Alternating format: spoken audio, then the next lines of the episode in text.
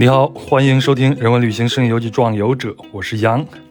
啊，在二零二一年的十二月十三号，电影人也是一个极限运动爱好者以及关雅迪开放对话的主播关雅迪呢，做客《壮游者》，有了那一期长达一百七十分钟的节目，那是《壮游者》史上史上最长的节目，但是反响很好，很多朋友留言。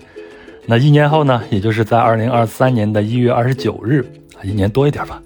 我又和关雅迪就坐在一起了啊！那这一次聊了一百八十多分钟，那我们还约着一年后呢再聊一次啊！希望下一次会不会还超越这个市场啊？总之呢，那这一次呢与第一次有点不一样啊！我是带着听友群里边的一些听友的问题，那听友们问的问题是五花八门，有涉及航海的，有涉及感情的，还有时间管理，还有电影等等。那我就带着这些问题来拷问关雅迪。呃，我先致谢一下提问者，然后咱们再开始。那提问的有五群的杨思琪、老于、洋洋，啊，C N L 王毅，还有 Lucia，还有七群的类人猿，啊，三群的小袁、Juvy，还有雷、白开心，还有二群的某代同学，还有小鹿群的包子还是肉的香、胡点 Jude，还有六群的瓦山农夫等。那当然还有我没有提到名字的提问者啊，在此一并感谢。行，那咱们就开始拷问关雅迪。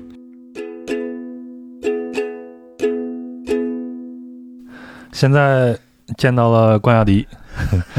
去年呢，咱们呃，上次咱们聊天应该是二零二一年的十二月份，这算是一年多，一年零两个月，对吗？对。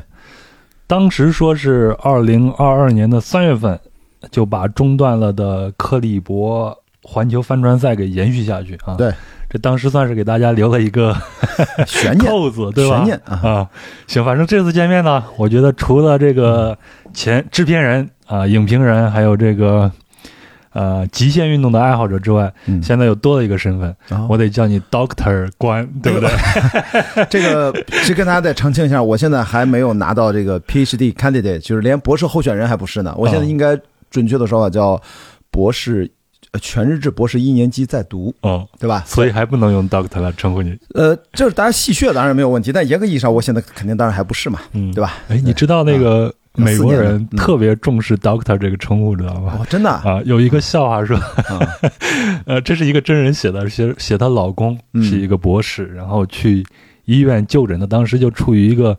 很神志不清的这个状态，别人叫他 Mister 什么什么，然后他就强行睁开眼说：“叫我 Doctor。”我我觉得这个一会儿可以聊天，可以可以聊聊这个 Doctor。我倒还好，这方面没有什么特别的纠结的地方啊。嗯啊，这个确实是。今天我是在群里边征集了很多问题，光这个问题呢，我看都一千二百多字啊，将近二十个问题，只能说这个呃什么。壮壮游者的 听众们太热情了啊！啊，是啊，就来了一期嘉宾，然后对这个嘉宾还念念不忘，我你那期是我史上最长的一期，两小时五十分钟，而且是唯一一次一刀不剪的，哇！但是反响很好。对，你自己亲自下场回了很多回复，对啊，对，没有，因为我觉得大家真是还是能耐心听完，我也觉得很惊讶，非常，我也很惊讶。这我们那期其实是脱离了呃以往的壮游者那种模式了，咱们就是完全从一个人，然后咱们随机聊了很多很多的问题。我放出去之前还挺忐忑的，但没想到大家非常的感兴趣。是，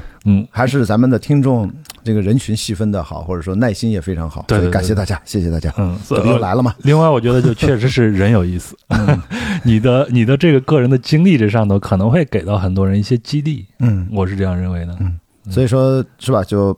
一听有续集啊，大家还是很很给面子。对，所以这期咱们的戏剧啊，就是完全就是一个非常开放的对话。对，呃，关雅迪的开放对话。对，其实也是我自己想做播客的一个重要原因之一嘛，就希望大家能敞开了聊。是是是，嗯，但是得有有所聚焦，也可以有所稍微的散射、漫射都可以啊。但是会回来的。估计这一期咱们就是一个漫谈了啊。啊，漫漫谈，但是是有目的的，就是大家有问题，我们就可以来，是吧？直接来。跟大家讨论一下这个问题。行，反正这一期就是，但是我不知道，我到现在不知道要问啥，我 你也没跟我提前看过，所以咱们就现来是吧？全是现挂，是这样没有提前准备，这得跟大家提前讲清楚啊。我只问了你一个问题，讲感情 O 不 OK 啊？对我，我觉得只要你敢问，我就敢答，是吧？啊，我在景湖端会议跟樊一茹聊，都银行余额都出来了，就是大家如果感兴趣的话，去听的新景湖端会议的，我们聊春节档的前瞻那一期，他不是年度总结嘛？总结了一下中国电影，这里面也是乱七八糟，什么都有，是我们俩加上曹宁。明，但是我们就是在上海闲聊天，其实录了一期节目啊。太好了，太好了！所以说，只要你敢问，我就敢回答。行，那这期咱们就是拷问关雅迪啊！我的天哪，这个感觉上了绞刑架了。OK OK，这样咱们先给大家交代一下，就是咱们上期留这个扣子嘛，你给它解开一下。就接下来从二零二二年，你应该是三月份出发是吗？还是四月份？我们二月份我是从北京出发，然后接下来发生了什么？你就聊聊。二零二二年的二月份离开北京，我们要我是经过澳门，那个时候不是还出国还。挺麻烦的嘛，经过澳门，然后再飞新加坡，然后再转机到了指定的克拉克机场，是个军用机场，从那儿进菲律宾，而且单独给我们这种来比赛的国际运动员啊。比赛选手单独开的，你进入到呃菲律宾的签证的文件，我们都是特批的，签证也是单独给的。嗯，然后在那儿休整了一个月，提前还要隔离两周，然后每天要检测核酸，确认你都是阴性，然后你才能到码头集结，然后稍微的再做一下恢复性的训练，我们叫 refresh training。嗯，又做了一周，然后大家集结好了，上船之前再确认你是阴性。比赛才能开始，有人就是因为阳性就上不了船，所以我们克利伯环球帆船赛二零一九到二零赛季的第二部分啊，因为被疫情打断了两年，对，我们就从三月份，应该是三月二十号还是二十一号，不记得了，从菲律宾出发，应该原计划是要直奔横跨或者斜跨太平洋，嗯，因为无法按原计划去三亚、珠海、青岛，中国的三站都只能那个时候啊，去年的二月份还是不能。进中国，对，当时是就慢慢的越来越严的那个时候了。对，所以接下来就是上海嘛，那就上海就四月份那时候，后面的故事，我是在海上跟上海的朋友和全国国内各种经历上一轮这样的这个疫情，其实我也是隔岸去观察感受啊。那原计划是要斜跨太平洋去西雅图，但是我们出发了没多久，船体结构出现严重的老化导致的。问题，所以船长很紧张。我们已经经过了日本，距离海岸还有八十海里的时候，最后船长跟组委会反复紧急沟通，最后我们还是保险起见，明明在领先第一名的位置，我们要掉头回向西回日本登陆去紧急修船。嗯，回去的路上还跟船队打招呼，但是这个打招呼是在电脑显示器导航图上打了个招呼。人家往前走，你们往后退。对，人家就奔着西雅图去了，所以我们就在日本呢，本来要去。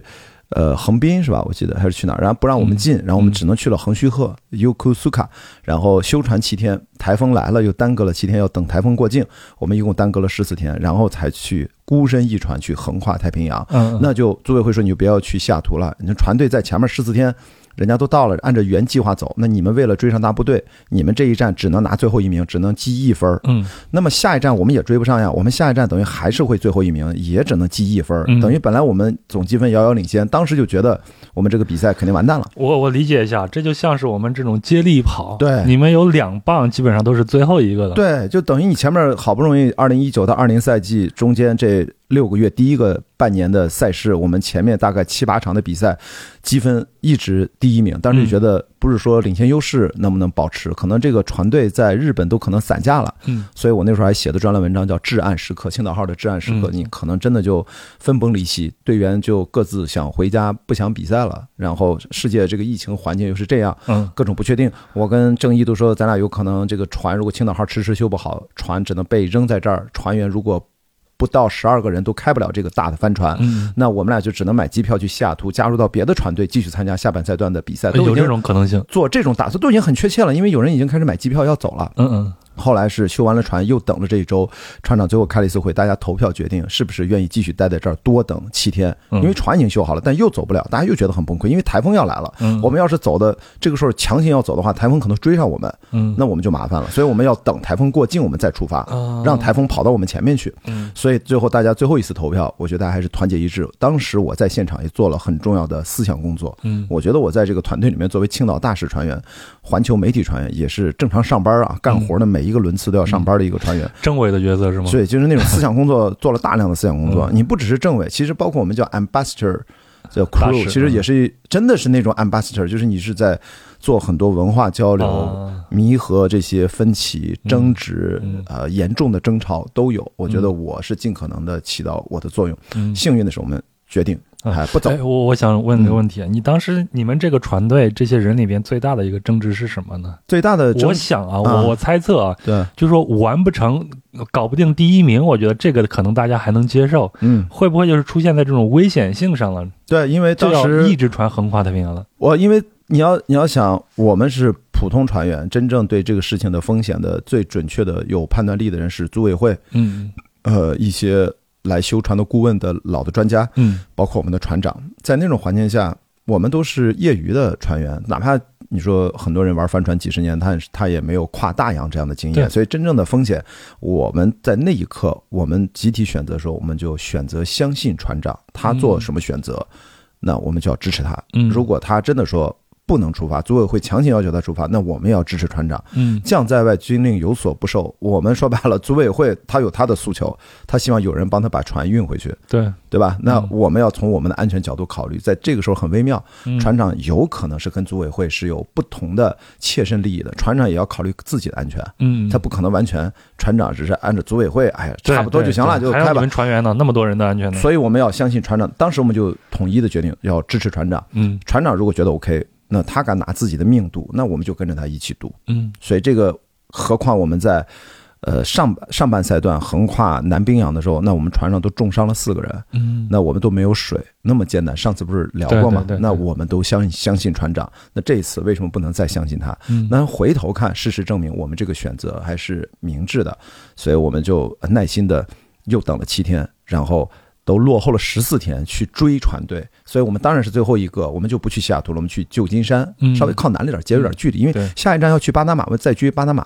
结果在船上又出现了一个大姐船员，然后眼睛视网膜脱落，紧急古巴那个战舰过来，军舰把他接走了，呜就过来了，然后公就接走了，人特别快，救生衣都没来得及脱。我们当时又觉得。难道又要去停靠吗？可能又要更迟的去巴拿马，还追不上大部队，就更绝望了。嗯，结果没想到，因为那个军舰，军舰支持的比较给力，我们几乎没有影响，我们没有多走多少冤枉路。嗯，所以在最后一刻，真的是最后一刻追上了大部队，终于抵达。到了巴拿马跟大家见了面，也就意味着过了巴拿马运河之后，我们要去下一站百慕大，我们可以一起出发了，可以回到公平的一个起跑线上。嗯，我们两站最后一分。但是最后的你们到巴拿马之后，你们的积分和前头已经还是领先，还是领先，还是但是就是之前你们的差距很小了。对对，结果呢，幸运就是我们扎整体线路，我简单说就是什么呢？到百慕大，百慕大再到纽约，纽约再跨大西洋去爱尔兰的北部叫。德里，伦敦德里叫 Derry Londonderry 啊，名字比较长。然后绕英伦这个三岛到南边的伦敦，比赛结束。那是在二零二二年的七月三十号进行了颁奖礼。我们应该是在二十八号当天，还距离终点还有一百多海里的时候，就宣布我们的这个总积分是牢不可破，就是。已经没有问题，宣布我们是总冠军了。所以那一刻比较激动啊，因为我们在中间从百慕大到纽约的时候又拿了一个赛段冠军，所以一共十五场分段赛加上这场，我们拿了五个赛段冠军，应该是两三个第二名，还有一个第三名。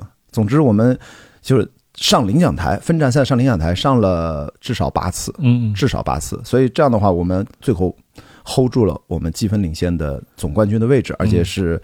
算是我自己代表青岛出生啊，作为一个青岛人，到现在我觉得不辱使命，也算是给家乡那个时刻觉得或多或少还是做了一些贡献，还挺为自己感到欣慰和骄傲的，也是感谢这些信任我的领导和朋友们，嗯，船员互相支持，还有那些赛段船员，他们也付出了很多。我跟郑毅是环球船员，我们俩也是从头坚持到了尾，基本没有受什么严重的伤，嗯，都很幸运，这是一个。几乎能想到的最历经曲折，中间几乎绝望，但是最终给了一个完美的结果，大概是这样。嗯，哎，简单为你介绍，大概就这样。我能想象得到啊，你们在离终点还有一百海里的时候，对，就告诉你们，你们已经确定获得这个总冠军的时候，整个船上是一种什么样的一种氛围了？拍了一段视频发在视频号上，哇，全船就是。抱头痛哭啊！大家就是挨个痛哭，就每个人真的每个人哇，这个实在是太激动了。就是特别是我们这些船上最后只剩下六个人，嗯，完成了环球。哎，刚才不是说最早十一个人、十二个人才能开动这个船吗？呃，我是指其中就环球船员全部走完这一趟了。最初一开始有十一个人是跟我们要打环球的，但是因为疫情隔了两年，有一半人就没回来，最后就剩下六个人，包括船长在内。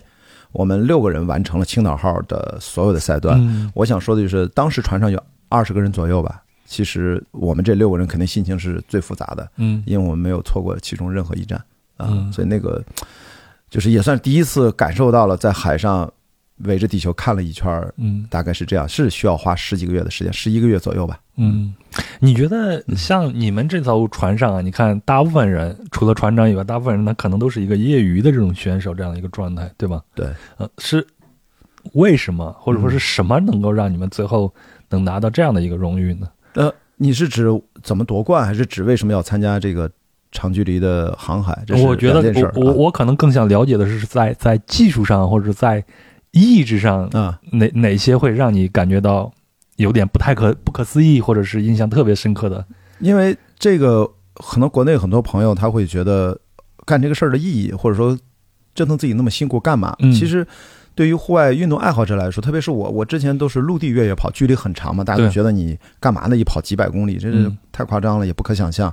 但是你看。不是我一个人，全世界各地可能别说几万了，几十万、上百万人都在喜欢超长距离越野跑。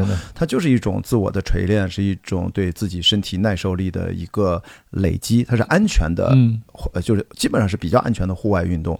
帆船也是，帆船大部分的时候都是相对近岸或者短距离的，像我们这种离岸超长距离跨大洋的，也是在帆船运动当中的偏。极限类或者挑战类，它也是一种体验。大海上的越野跑，对吧？对啊，但是我们海上跑不了，当然只能借用船。而且你烧油，你也没有那么多的油，除非你是超级巨轮，那种货轮，那是烧油的。我们是无动力，我们那个发动机也都是紧急备用啊。如果大家听过上一期的《壮游者》，其实都知道这个比赛的基本背景。所以我觉得这些就是等于是我自己在陆地上本来就认识各种各样的这种。超马越野跑比赛的选手、登山的爱好者、户外极限运动，包括攀岩什么都一样。这次只不过是放到海上，海上的能够长距离的耐力运动，几乎只有帆船，就我想不出第二样。嗯，可能更极限的运动，它就不是航行了，比如说自由潜水。嗯，不是水肺潜水，水肺潜水当然分为技术潜水或者说救人潜水。泰国那次洞穴救援，都有了纪录片、呃故事片、电影，大家都能网上看到。那是极限运动，那是海上的一种潜水的一种，还有一种自由潜水，就憋一口气下去。以前世界纪录在一百零几米、一百一十米，嗯，就是其中的一种啊，就自重力不带任何负重的这种。我现在才潜到十几米，我连二星十六米都还没有达到。年前我刚采访过咱们自由潜水的一个大拿，对，那是叫什么名字？呃，铜峡谷。啊，同样走啊，恩走，我跟他还还行吧，关系还算熟。然后，所以在海上，如果你要像越野跑那样挪动自己啊，超长距离，那几乎就只有帆船了。嗯，所以我觉得你说有什么不一样呢？我就觉得这个世界上的的确确有很多不同的运动的爱好者，其实，在累积到一定程度，在比如我自己现在觉得跨洋航海当然有一定的危险度，当然非常累，但它不是不能做到的，而且你充分的训练和准备之后，还可以经常去做到。当然，你看你设定什么样的标准和目标了。所以，在我看来，这个事儿没有那么大家想象的不可思议，但是也是建立在我循序渐进的累积的基础之上。嗯，你刚才说，嗯，就看你建立什么样的目标啊？我就想问你一下，赢赢第一，和抵达终点，嗯，哪个是你更看重的呢？我我觉得在这次克利伯来说，我觉得安全的体验完对我来说是第一位的。嗯。这个冠军完全是边比赛边看，很多都是意外的惊喜。比如说，我们根本不知道我们怎么会在上半赛段一直连胜，连胜了至少三场，拿下了四个分段赛的冠军，还有第二名，还有第三名。我们其实总积分这样遥遥领先嘛。那这些都是呃，真正的比赛开始之后才意识到，哦，其实我们今天这一届运气很好，或者我们实力很强，或者大家关键是精神状态比较团结一致。嗯，之前你要知道青岛号。呃，是被青岛市政府赞助冠名的一艘船，这是第八届比赛，整个来说跨了十八年，这是他唯一的一次拿了年度总冠军啊！他以前没拿过，最好的成绩可能就拿个第二，所以就是没有人能预想每一届会发生什么情况。你的船员来自世界各地，中国人就我们像这种两个都很少，以前就一个，甚至以前根本就没有中国船员。嗯，所以这事儿跟什么人都是随机的，所以这就是一个运气啊。嗯，所以这个我觉得就。不不是我自己预想的，我没想过要拿冠军，我想的就是能够安全的体验，然后如果好的话，在路上我发现原来我的目标是还想继续帆船航行，慢慢的向单人航行长航去过渡，甚至未来是不是有机会也能像郭川一样去单人环球航行不间断。去围着地球绕一圈儿，我觉得这是我一个更长远的目标。嗯，我觉得这这一点特别棒，就是咱们在平常的生活中啊，如果你要是抱着说我就要去赢第一，就说你把期待放得特别高的话，你可能在这个过程中你会有很多很多的一个失望。对，其实就是我们去享受这个过程的话，就跟咱们做播客一样。嗯，可能大家都知道做播客。你你想商业上见到一些 什么样的结局可能很难，但是在这个过程中非常的过瘾，对是，你可以见到一个一个不一样的人，是不同的这种朋友。而且你不觉得这跟超马越野跑我之前的心态一样？因为我从来都是叫天下越野唯慢不破，当年老说个口号，就是我不是精英运动员，我也不是跑步专业退下来的，我跟国内这些超马越野跑的精英运动员的。背景不一样，而且我也没有那么硬核，我也不是一个严肃跑者，就是特别投入，安排很多时间去训练。我基本上我的训练计划、吃睡补给，差不多能让我完成这个比赛，不太受伤，嗯，然后也没有什么永久性的损伤、不可修复的损伤就可以了。所以我就顺道拍拍雅迪跑世界，拍拍纪录片。所以我在海上其实这种心态是平移了过来，这对我没有什么太大的变化，嗯，只是说海陆地上干的事儿，在海上是不是也可以？借着我只能想到帆船这样的形式，嗯，然后再去看看这个世界嘛，也就是像咱们壮游者，也是可以在真的是在海上再游一遍，对对对对对。之前越野跑是在陆地上游一遍，这是大概这么一个简单一个逻辑。啊，特别棒。哎，我记得你当时写说你们在船上呃曾经感染过一次，对吗？整个船不止一次，其实到后来至少感染过两轮，嗯，甚至我自自己阳性应该。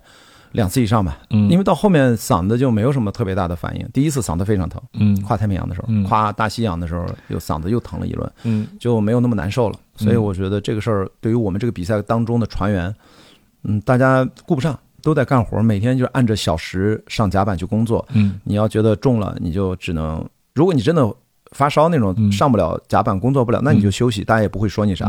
但在我印象当中，大家基本上只能说就带病扬着。操作都这样，就没有什么休息，休息的很少。就是没有人对这个就是感染这个事儿有什么特殊的看法或者是想法，对吗？都把它当成一个平常的事儿，我可以这样理解吗？我觉得大家肯定还是有紧张心态在，这是毫无疑问的，因为大家都是普通人。嗯，只不过说按照组委会的规定，我们相信这些组委会毕竟还是有经验。那么这次疫情突发情况，我们该怎么应对？在我们的能力范围之内。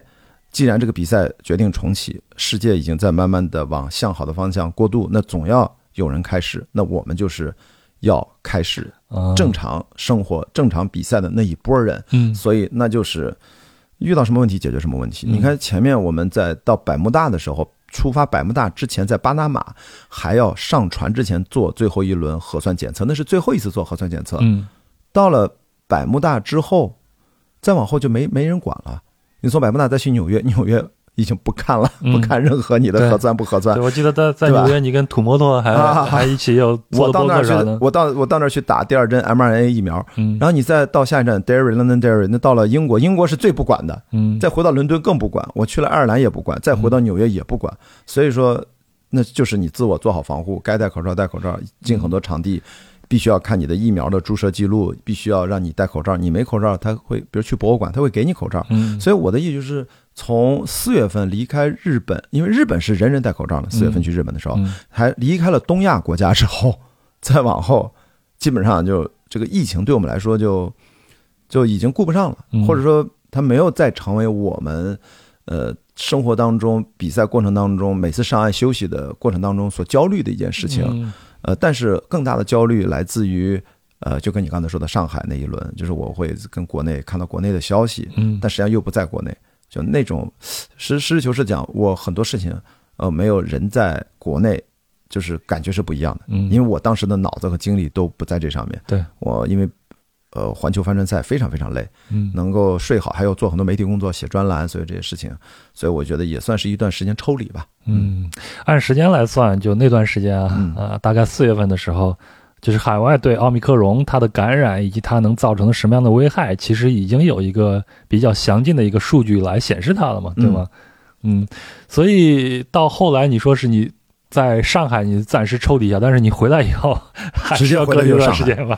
对，因为我回来是比赛结束之后去一趟纽约待了三周，然后回来是途经香港，然后直接过关，陆地过关到深圳。嗯，在深圳你肯定要接受隔离嘛，在香港隔离就还比较简单啊，他是当时还是三加四吧，然后三天酒店隔离，四天付你黄码，啊，七天之后你就自由了。那我就待了大概十天左右，我记得是八月三十一号到深圳开始隔离，隔离到九月十号当天坐飞机，然后九月十号会来到上海开学报到。九月十号是报到日，当时进上海交通大学闵行校区都要申请那种，呃，现在叫改名了，叫思源码，以前就是要申请一个码，扫码才能进学校。嗯，现在其实也依然是外人进不了。大学很多大学现在都变得这种内部管理，以前其实大学都是社会大学，就是没有大门都开着，对对对，都可以进去，家长孩子开学都可以送孩子到宿舍。现在疫情这几年都不行了，嗯，所以我是在凌晨十一点，半夜二十三点四十五分，离我那个码失效只剩下十五分钟了。我有朋友还到机场虹桥机场来接我，把我送到了呃学校门口，最后安全的抵达。终于报到成功。你知道现在开学报到都是你的手机 GPS 位置证明你人在校园内，然后你在线上进行注册报道很方便。你如果人不在，你其实也也报道不了。嗯，是这样啊。所以说我一切就算是无缝衔接，一天都没耽误，然后直接就是密闭转运，就是叫整个闭环处理，把自己从香港到深圳，然后来到了上海。嗯，这当时还是很紧张的。然后在学校又遇到了阳性病例。我作为次密接又被拉出去隔离了十天，本来应该隔离七天，结果不知道为什么我们因为那个隔离点有问题，把我们从松江转到了浦东。这个浦东那个四十七号隔离点只接受什么密接，然后你来，不管你是不是次密接还是密接，都按十天隔离处理。我们又隔离了十天，我真正的自由是九月二十五号。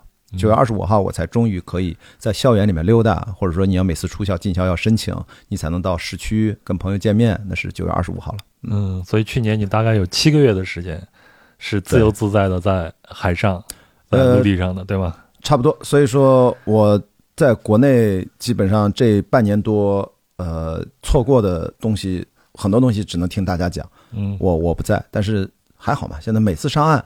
我们还是能够看到国内的信息，大家还是有讨论。但是我的确觉得我在上海待了四个多月，这不待到了一月份，过过年回青岛，然后现在又回到北京，开学再回上海，这个路径啊，就是明显的感觉你在上海的，就是国内那个现场，你感觉的很多氛围还是明显不一样。嗯啊，另外我感觉你好像有点背叛北京了。老是在说北京现在已经不是你的精神家园了。我觉得已经这已经就是远远比背叛还要过分。我觉得我已经叫要背弃他。我觉得已经让我现在处于一个非常的暧昧和混沌的状态。嗯，就是你要说，我觉得这个渣男，你聊聊吧，咋回事？对对对，就是对于北京来说，可能我我觉得不是渣男，我就觉得，我觉得就是这个北京不能再跟我一起共同进步。嗯。而且他走向了另外一个，就是我们我我和这个城市啊，把它拟人化，就是感觉我跟他的未来不在一个平行的轴线上，我们指向的不是一个未来了，给我的这种感觉。能给我一两个小小的例子吗？比如说啊，比如说咱们拿一个咱们共同的朋友李叔，对吗？啊，他前年啊，应该是前年年底的时候，上海比较松散的时候啊，他去上海，他就觉得上海这个社区的氛围非常好。对吗？大家都像邻居一样在这儿，嗯，天天都可以见面，在一个小小的一个地方，然后，呃，氛围也比较好，能看演出。因为当时上海的管理相对来说是比较开放一点的，对，嗯，是什么样的这种小细节让你觉得你跟北京越来越远，啊，上海越来越近了呢？呃，我觉得其实，在前两天朋友圈又转发了一个是研究这个城市规划的一个知乎的一个帖子，我看到那个帖子，对吧？那个帖子吧，那个帖子其实它只是一个技术层面上的论证，它。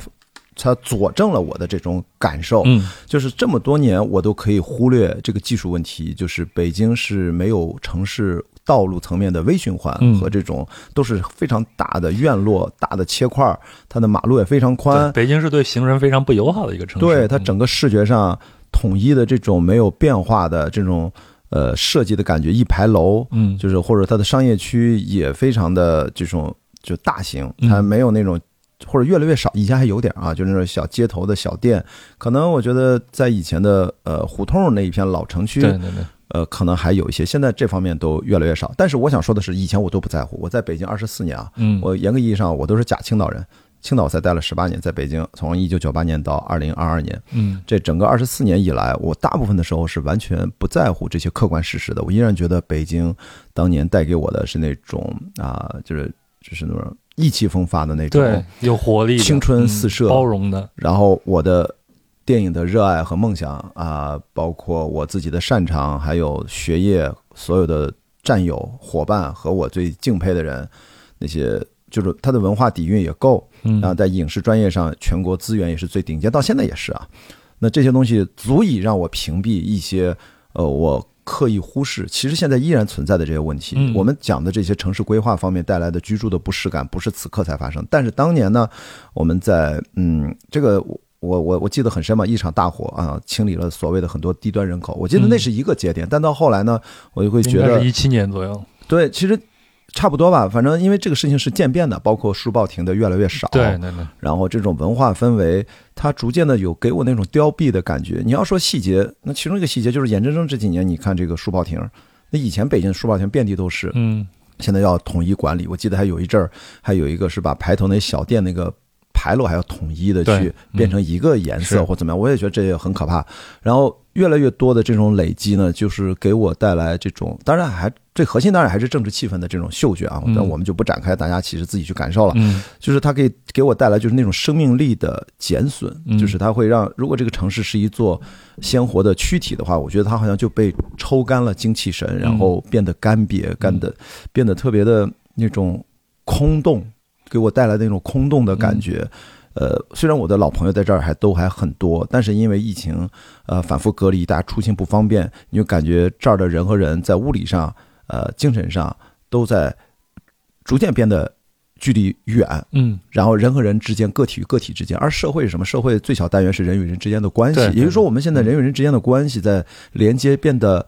呃，被拉细了，拉成丝儿了，越拉越远了，变得越脆弱了。这种东西让我们的精神彼此链接。我们除了录播客之外，我们实打实的以前都要吃饭，凑个火锅。中国最擅长的亲朋好友就是在一起吃饭呗，这是最中国的传统的，就是就是这种拉近彼此精神链接。所以我们。用这个扛着，大家有各种心理问题也不去看心理医生，都是靠大家朋友之间互相吐槽、喝酒、互相照顾、互相的安慰。其实中国人主要靠这个，但是现在因为疫情，把这都切断了。这可是中国人文化、中华文化独特的最底层的逻辑啊！就是大家就是在天天在一块唠嗑啊、打牌啊、打麻将呀、喝酒啊、酒吧呀，疫情都把这些切断了。嗯，那么北京加上它又是那种非常大的一个城市，加上刚才说粗线条的这种规划，我就突然把这些。之前掩盖弱点的所有的优点，当退却了之后，这是个客观原因啊，全国都一样啊。你会发现，北京这个城市就突然变得超级不可爱，嗯，以及它就跟我所之前可以忍耐的这些东西，就突然一就在某一刻，你会觉得我没有任何理由让自己可以继续忍耐它。我在这里面没有亲人，就是我只没有我的孩子，我现在没有结婚，我现在没有一个真正所谓意义的。绑定我建立一个 family 在这儿是我的根，对，我的根可能还在青岛，但是青岛又是我精神上回不去的家乡，那是另外一个概念，另外一个故事。所以我觉得刚好，不知道为什么生命的指引把我指引到了上海，要去读一个全日制住宿舍的一个博士学习，就是要回到校园里面。那我不就等于我的大部分的。生活时间都挪到了另外一个南方城市，而我完全没有在南方城市居住过。上海去了那么多次，都是没有连续超过七天都没有。上海电影节最多可能七天八天，都住在酒店里面，从来没有住在社区里面啊。所谓的我现在在在经常朋友家借住过几次啊，他们经常说我住的那个地方叫巨富长。巨鹿路、富民路和长乐路，这是法租界里面梧桐区，然后是非常适合散步，也是电影《爱情神话》的最主要的取景地的那核心都在那个范围之内。那这些经验其实都是我在之前北京没有的，所以一方面北京在大踏步的后退，另外一方面我的的确确我的时间又因为学习的原因基本都在上海，所以是两相一对比，等于就是一拉 一踹，然后就变成这样了。明白明白，我我我说一下我的感受啊。嗯。快速的说一下我的感受，我就感觉现在的北京呢，越来越像被一个教训的，越来越，就怎么讲呢？就被教训的像一个成年人的，但他失去了那种少年感，失去了那种蓬勃生长。以前是曾经是少年感，对对对对，我们二十年前来的时候，他是他是那样子，对吗？他是枝蔓丛生的，现在特别像一棵被修整的特别整齐的一棵大树。我现在还都不说可能性，不说这些年轻人来这儿工作学习，说改变自己人生，这个毫无疑问，这么多最顶级的大学都在北京，你还是年轻人会源源不断来到这儿，无所谓，我觉得都可以，还是依然欢迎年轻的朋友都要来北京，你来考北京大学，来大城市见一见。我现在之所以表达的这些，大家一定，我们的听众朋友或者观众朋友，他可能处于的年龄段不一样，我只是讲。我是建立在在北京生活了二十四年之后，嗯，有了这些表达，而且刚好又是在国外参加比赛绕了一圈儿，然后等于跟国内保持了一个相对距离，然后又直接去了一个南方城市，没再回到北京，然后又做了对比，然后包括中间我回了两次北京，现在是第二次回来嘛，那这种感受就每回来一次就更凸显了一次，所以你说那个就是我第一次回来，嗯，我闻到那个空气的味道。我感受到的就是你说的那种，呃，就是少年感的缺失。我的表达就是形如枯槁、干瘪的老人。别说什么少年难受胶原蛋白早就没了，你这 就感觉就是皮包 皮包骨头赶不上了。对，就是皮包骨头一老人，就给我这种感觉。所以我当时发那朋友圈，我还发了一段视频。结果就好多人点赞，我觉得白事我从来没见过那么多人点赞，就是好多人都深切的共鸣，还有是很多人小创说雅迪我也觉得这样。但是今天我们这期节目不是来黑北京的啊，跟大家说一下，北京当然有它可爱之处啊。我只是在跟你表达一下，二零二三年我们今天录制是一月二十九号，是吧？对，嗯。这一刻我的心情，这一段我的心情，只代表这一刻。如果你可能是二零二四年、二零二五年，不知道什么时候听的这期节目，我只代表这一刻我的心情。以后北京，我相信它会变得更好。嗯啊，我也很愿意花更多的时间待在北京，那是后话，咱后话再说啊。我也已经在琢磨着要搬离了，现在我已经马上就要搬离到六环之外了。然后你先从这个城中先搬离，对吧？对对，还没有说城市完全离开，是马上应该又快了，因为现在是先搬离，先做一个过渡，然后再去选我要去什么样的，还没有定。是吧？对对对，因为这个我在做，呃，知乎上有个时长的直播叫“未来的未来”，其中有一期我跟一个朋友，然后聊的主题叫“数字游民”。嗯，我觉得其实有一定生活经验基础，不管是比较年轻的年轻朋友，大学毕业，他如果自己有一种技能，他可以更自由的生活。像你我这样年纪稍微大一点，三十多岁、四十多岁，他有一定的社会资源和过往的积累，其实会找到那种生存之道，不再只是局限在传统的。坐班的工作，嗯，其实可以更自由的 remote 移动的去工作，或者创业，或者开自己的小作坊、小公司、工作室，或者说接活儿，或者团队之间的协作，就是未来的生存方式、赚钱的方式吧，还是有很多的，而且并不完全一定把自己锁定在这个钢筋混凝土的超级大城市的某一个办公楼的格子间里面。如果大环境允许和政治环境允许的话，我们是完全可以做到。这样子就是在全世界任何一个地方都可以去工作。对，我们不要把自己局限于某一个地方。但是你说这个，我就觉得就还好，因为这些事情，说实话是超越政治和所谓的政策的。嗯，因为现在毕竟已经不再是中国几千年来我们都是户口制度，现在依然存在。嗯，现在这个户口制度，呃，当然还有意义啊。因为很多老外朋友他一直不知道你们中国户口户口，天天在说什么。我后来实在没辙，我就用一个事儿给他翻译了一下。我说中国大概有这么多省市自治区啊，在一块儿，户口呢，你就把它理解成省，就是国内各省之间的签证，嗯，就完事儿了。就是欧洲那么多小国，我们把欧洲看成一个国家，对对吗？然后你去其他国家，对，如果没有欧盟，没有申根的话，你可能还需要递个签证，就这样。这个签证它会影响到你的各种福利啊，包括你的买房资格啊、结婚啊、孩子就学啊等等等等。跟他们这么一说，他们大概就理解了这个户口什么意思。所以我说，我刚才说的数字游民，其实。前提只有一个要件，就是国内目前基本上除了疫情特殊情况下，我们自由流动，你在哪儿居住、租个房子是已经不受影响了啊。之前是特殊情况，这个时期应该大家不会再，不是很小概率才会倒退回去。那么还有另外一种，就是你的护照，如果因为毕竟国内拥有护照的人其实也就一亿多人吧，嗯，然后没有那么多人有护照。那如果你要想出国的话，也是优先这一亿多人先想清楚去国外寻找一种生活方式，只要政策上正常的出行。啊，私人护照正常的因私出行，没有什么太大的政策性的阻碍，我觉得也是可以。剩下还是要看个人意愿。至于那些十几亿人还没有护照，那是另外一回事儿。所以一说这个尺度，大家就明白了。就是听我们节目的人，大概率都是有护照的。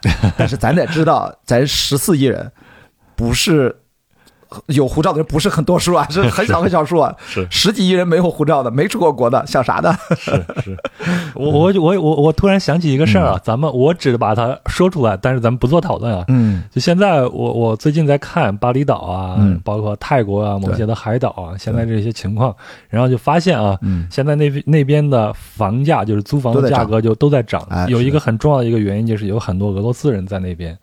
长期的生活，因为他们要躲兵役。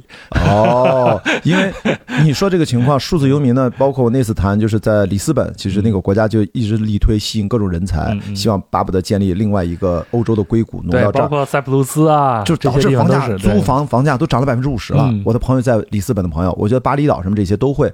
但是我跟那天那个朋友聊的逻辑是什么？大家如果未来会越来越接受这种理念，你可以在国内。啊，慢慢的会找到那种价值洼地的地方。只要互联网 OK，其实你的工作如果是比较能 remote，相对独立而言，其实会有找到很多新兴的小的城市，环境也不错，居住也不错的。啊，现在比如说大家说大理很好，但是大理已经房价也好，租房生活的成本其实已经到它那个城市该有的是偏上限了。虽然可能还没有过了天花板吧，但是就是你要在那儿想有什么投资那种理念，我觉得就已经你就它已经。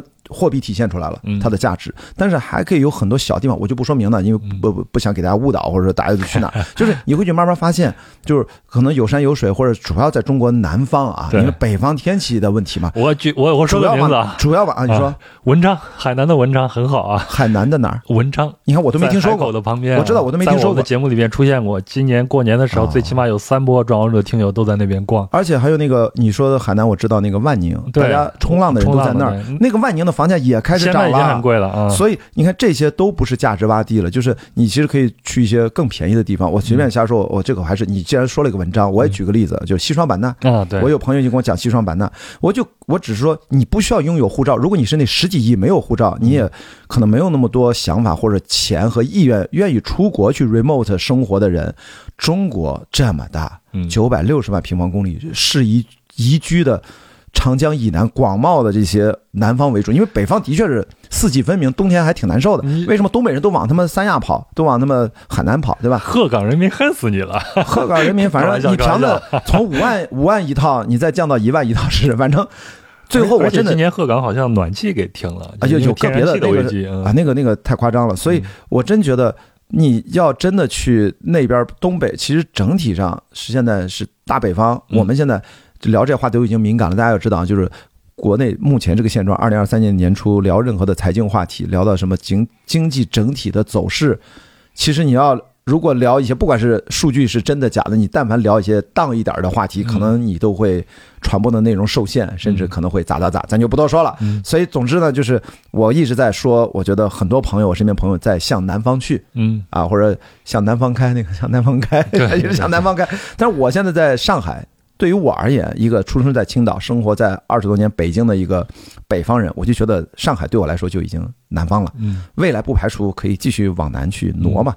哎，我就顺便问一个问题：你觉得这种飘啊飘、飘啊飘的这种生活适合你吗？或者说它对你有吸引力吗？我其实我我觉得一定要超越这个这个这个视角，我不去想这个问题，我只去想。我最终追求的是什么？OK，然后在这个追求的过程当中，需要我做什么就去做什么，然后把我指引到哪里就是哪里。嗯，所以因为就是以事情为目标，因为不在于说家呀、根呀这样的东西。因为这个东西都太容易先入为主。嗯，我一直在试图告诉自己，我们尽量不去预判太多外在的，容易对自己的生活认知，包括生活方式产生限定性的这种想法。嗯啊，比如说你会预设自己是一个。喜欢安定的人，还是自己预设觉得自我是一个喜欢流浪的人？嗯，我尽量不去想这件事情。我在这个阶段，如果说啊，读博士是我的一个 priority 足够高的呃一个目标，那我就必须在这个地方认真的读，效果最好。也可以 remote 读，那理论上也不是不可以，因为到了二年级没有课，你理论上。课题在哪儿做，其实差别不是很大。你肯定，我愿意在学校，是因为这个地方科研的资源比较多，图书馆各方面。虽然现场都可以啊，但是那个心情和状态，有同学讨论、导师讨论，你可以找人很方便呀。你自己弄到一个山沟里面有互联网，其实做科研也不是不可以，但是人气儿不一样。但是如果说我的 priority 是别的，比如说我要呃单人帆船环球航行不间断这种探险，如果去训练什么这些，那我可能要因为要达成那个目标，可能就不停的要去训练、读书、学习、考试，嗯，然后找船，然后去不同地方测试、航行，然后结队。那这些不就是要为了实现这个目标，可能就是一个移动的。所以对我来说，人生的不同阶段，我当时不是跟土摩托聊完了，写了一个呃关雅迪的这个人生愿望清单二点零四十三岁版嘛。嗯，我觉得列了就是总结出来有十八件事儿，十八个任务要去完成，在六十岁之前。那这几年在以什么任务为主，奔着那个去，他需要我是什么样的，我就是什么样的。我其中毕竟还是有两件事儿，说努力再次。组建家庭，嗯，但是不是结婚再说？因为我觉得家庭和婚姻是两个不同的概念啊。比如说今天不是还有人问这些问题，一会儿再再展开聊。然后包括老来得子，嗯，那万一我突然当爹了，我当时就说喜当爹是吗？你这意思叫老来得子，喜当爹还是不太一样的啊？是不是喜当都都都应该挺高兴的？就是有孩子之后，那你可能我就说我可能想做几年的育儿博主，就类似这些事儿。那育儿博主。你你可以安定的就在一个地儿待着，带小孩去做。你也可以经常换城市，这儿生活个半年，那儿生活个半年，也带着孩子，孩子呗就这么点儿，他跟着你啊。所以这个东西都可以。我没有说，我觉得不能去轻易的开放的一个状态。对，就是不要从底层上一上来就自我暗示、自我预设、自我限定。反过来对别人也是这样，我就不能比如说老说 PUA 什么的这种，就不要去 PUA 别人。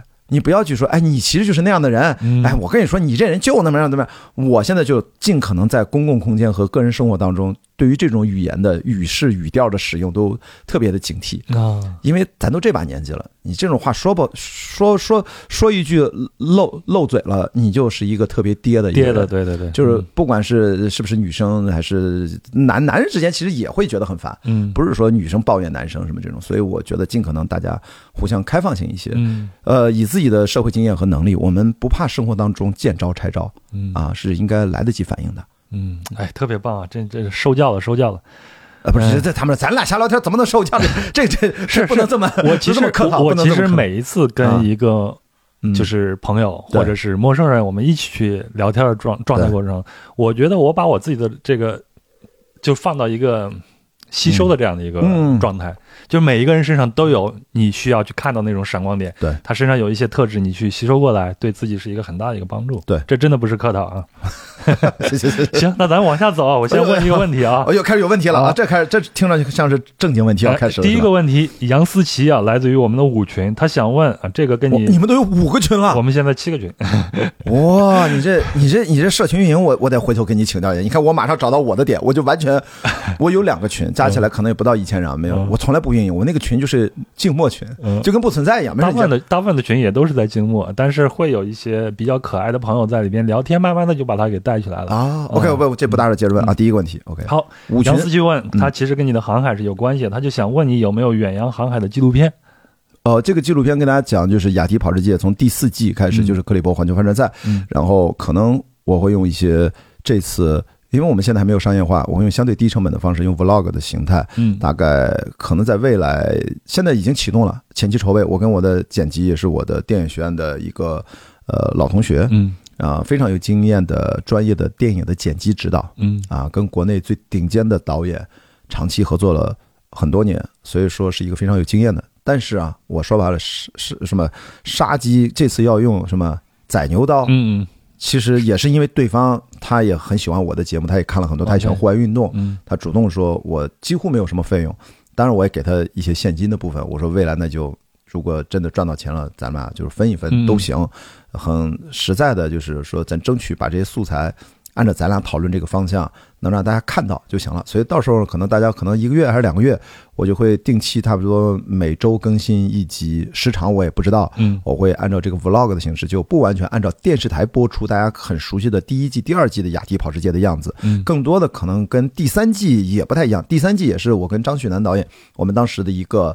呃，很无奈的，在没有更多资金投入的情况下，自己剪辑的一个比较粗糙的版本。嗯，但是到第四季呢，依然我在商业化上啊没有那么成功，所以就会用另外的一种方式，把现手上现有的很多文字、音频和我拍的视频素材，怎么做一个有效的结合？嗯，会以这样的一个系列记录啊比赛 vlog 的这个形式会呈现给大家吧。嗯，会也补拍一些很多，我还挺期待的。这个事儿，呃，整个叙事的逻辑，我最近跟我这个搭档朋友刚刚 半夜九点多在麦当劳见面，他们家附近只有这个这个店还开，因为还在过年嘛，这就是就回来工作了嘛。北京不可爱的一点就到了，呃，也不能这个时候咱是特殊情况，因为毕竟才大年初几还没上班呢啊。然后他马上因为要去外面带孩子去度假，所以说赶紧我们俩紧急约啊。我录完了节目五个小时都没停下，马不停蹄打车二十多公里，一百块钱。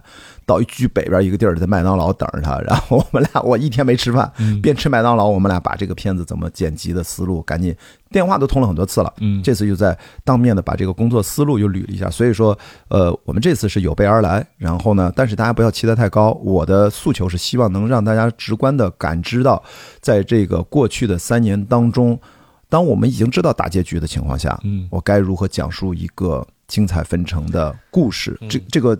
大结局不只是说最后我已经代表跟青岛号船员一起夺得冠军，而且更重要的大结局就是我们这场比赛的全过程，二零一九到二零二二，它完整的经历和见证了疫情的爆发到传播到第二阶段到收尾，嗯，然后到中国的要现在进入到收尾的全过程，这种心态，我们再回头去看当时拍下的那些。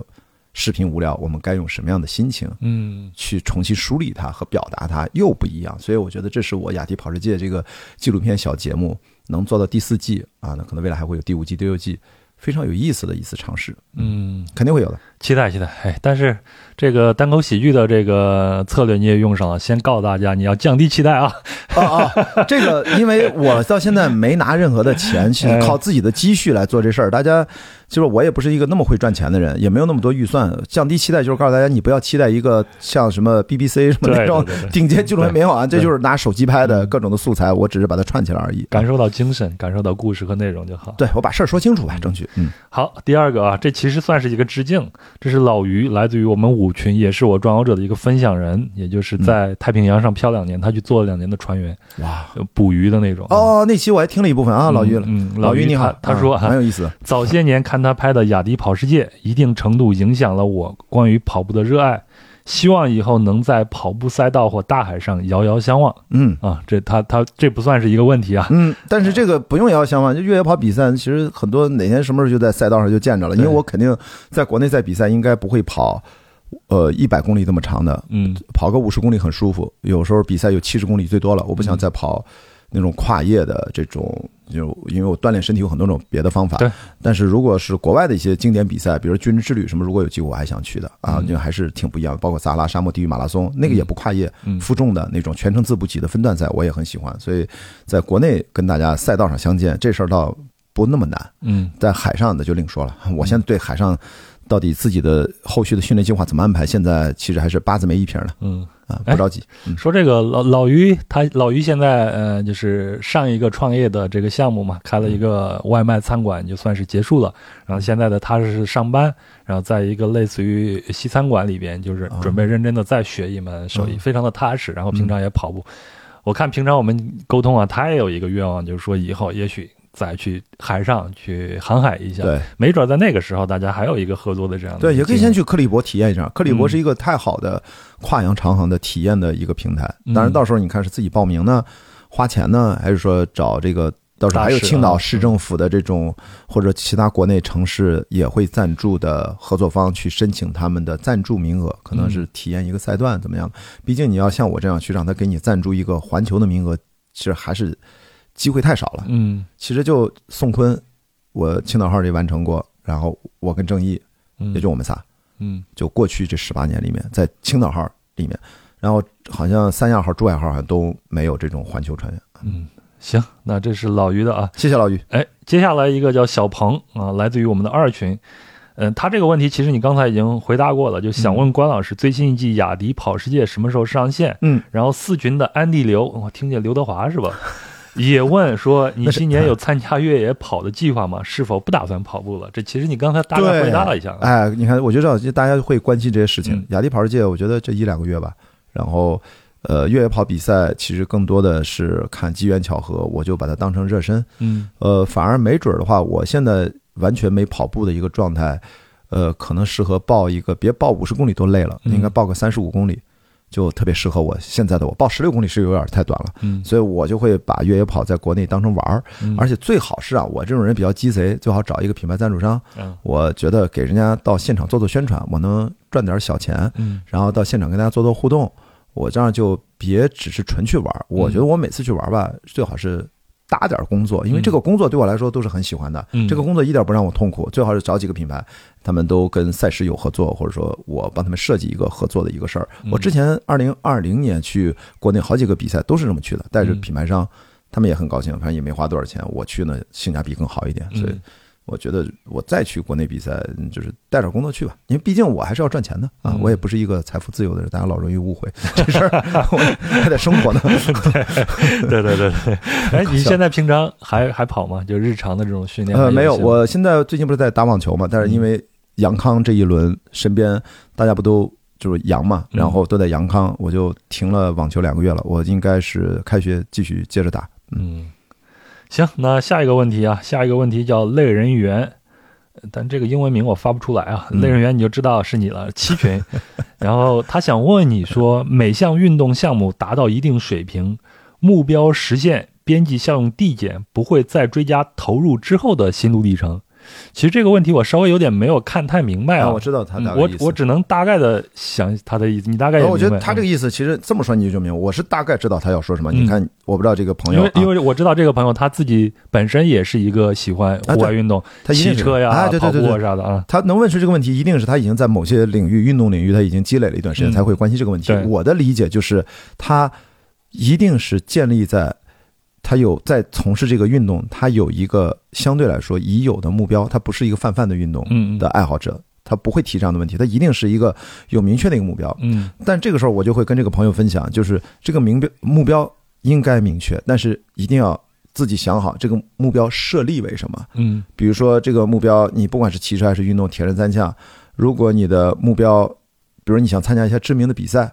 他也 OK 啊，比如你需要去 Kona 啊，抢那个，哎，就这杯子，哎，Ultras，你看这杯子就是我去那个 Kona 比赛的起点，就是那个旧金山不是有个魔鬼岛嘛，嗯，勇闯夺命岛那个监狱，就是我在那儿买了个纪念的一个杯子。如果你要去以那个为目标，那你得达到那个 Kona 的资质，那你得盘算一下，在你的年龄组，在你的未来积累多长时间才能够有机会博得这个比赛的资质。嗯，那这是一个目标，我觉得结合你的情况，你来判断能不能实现。嗯，还有一种情况，我觉得是要提醒，就是。它不明确，它就要因为体育运动，特别是比赛成绩没有止境。如果你总是想着我要不断的突破自己，在成绩层面突破自己，这个事情就会产生他这样问题的困惑。嗯，所以就像你减肥，你不能挂在嘴上说我要减肥，你要说我现在体重多少公斤，我的目标是大概在几个月之内用什么样明确的方法让自己的体重达到多少多少公斤，这个是很清晰的。所以你就会有的放矢。这个再说的悬一点，就是我记得。呃，是不是看到《无名》里面有一句台词，就讲日本人他们两派之争？嗯，最重要的一点就是说，他们自己内部都觉得二战会输。从一开始，天皇就没说这战争的具体目标是啥呀？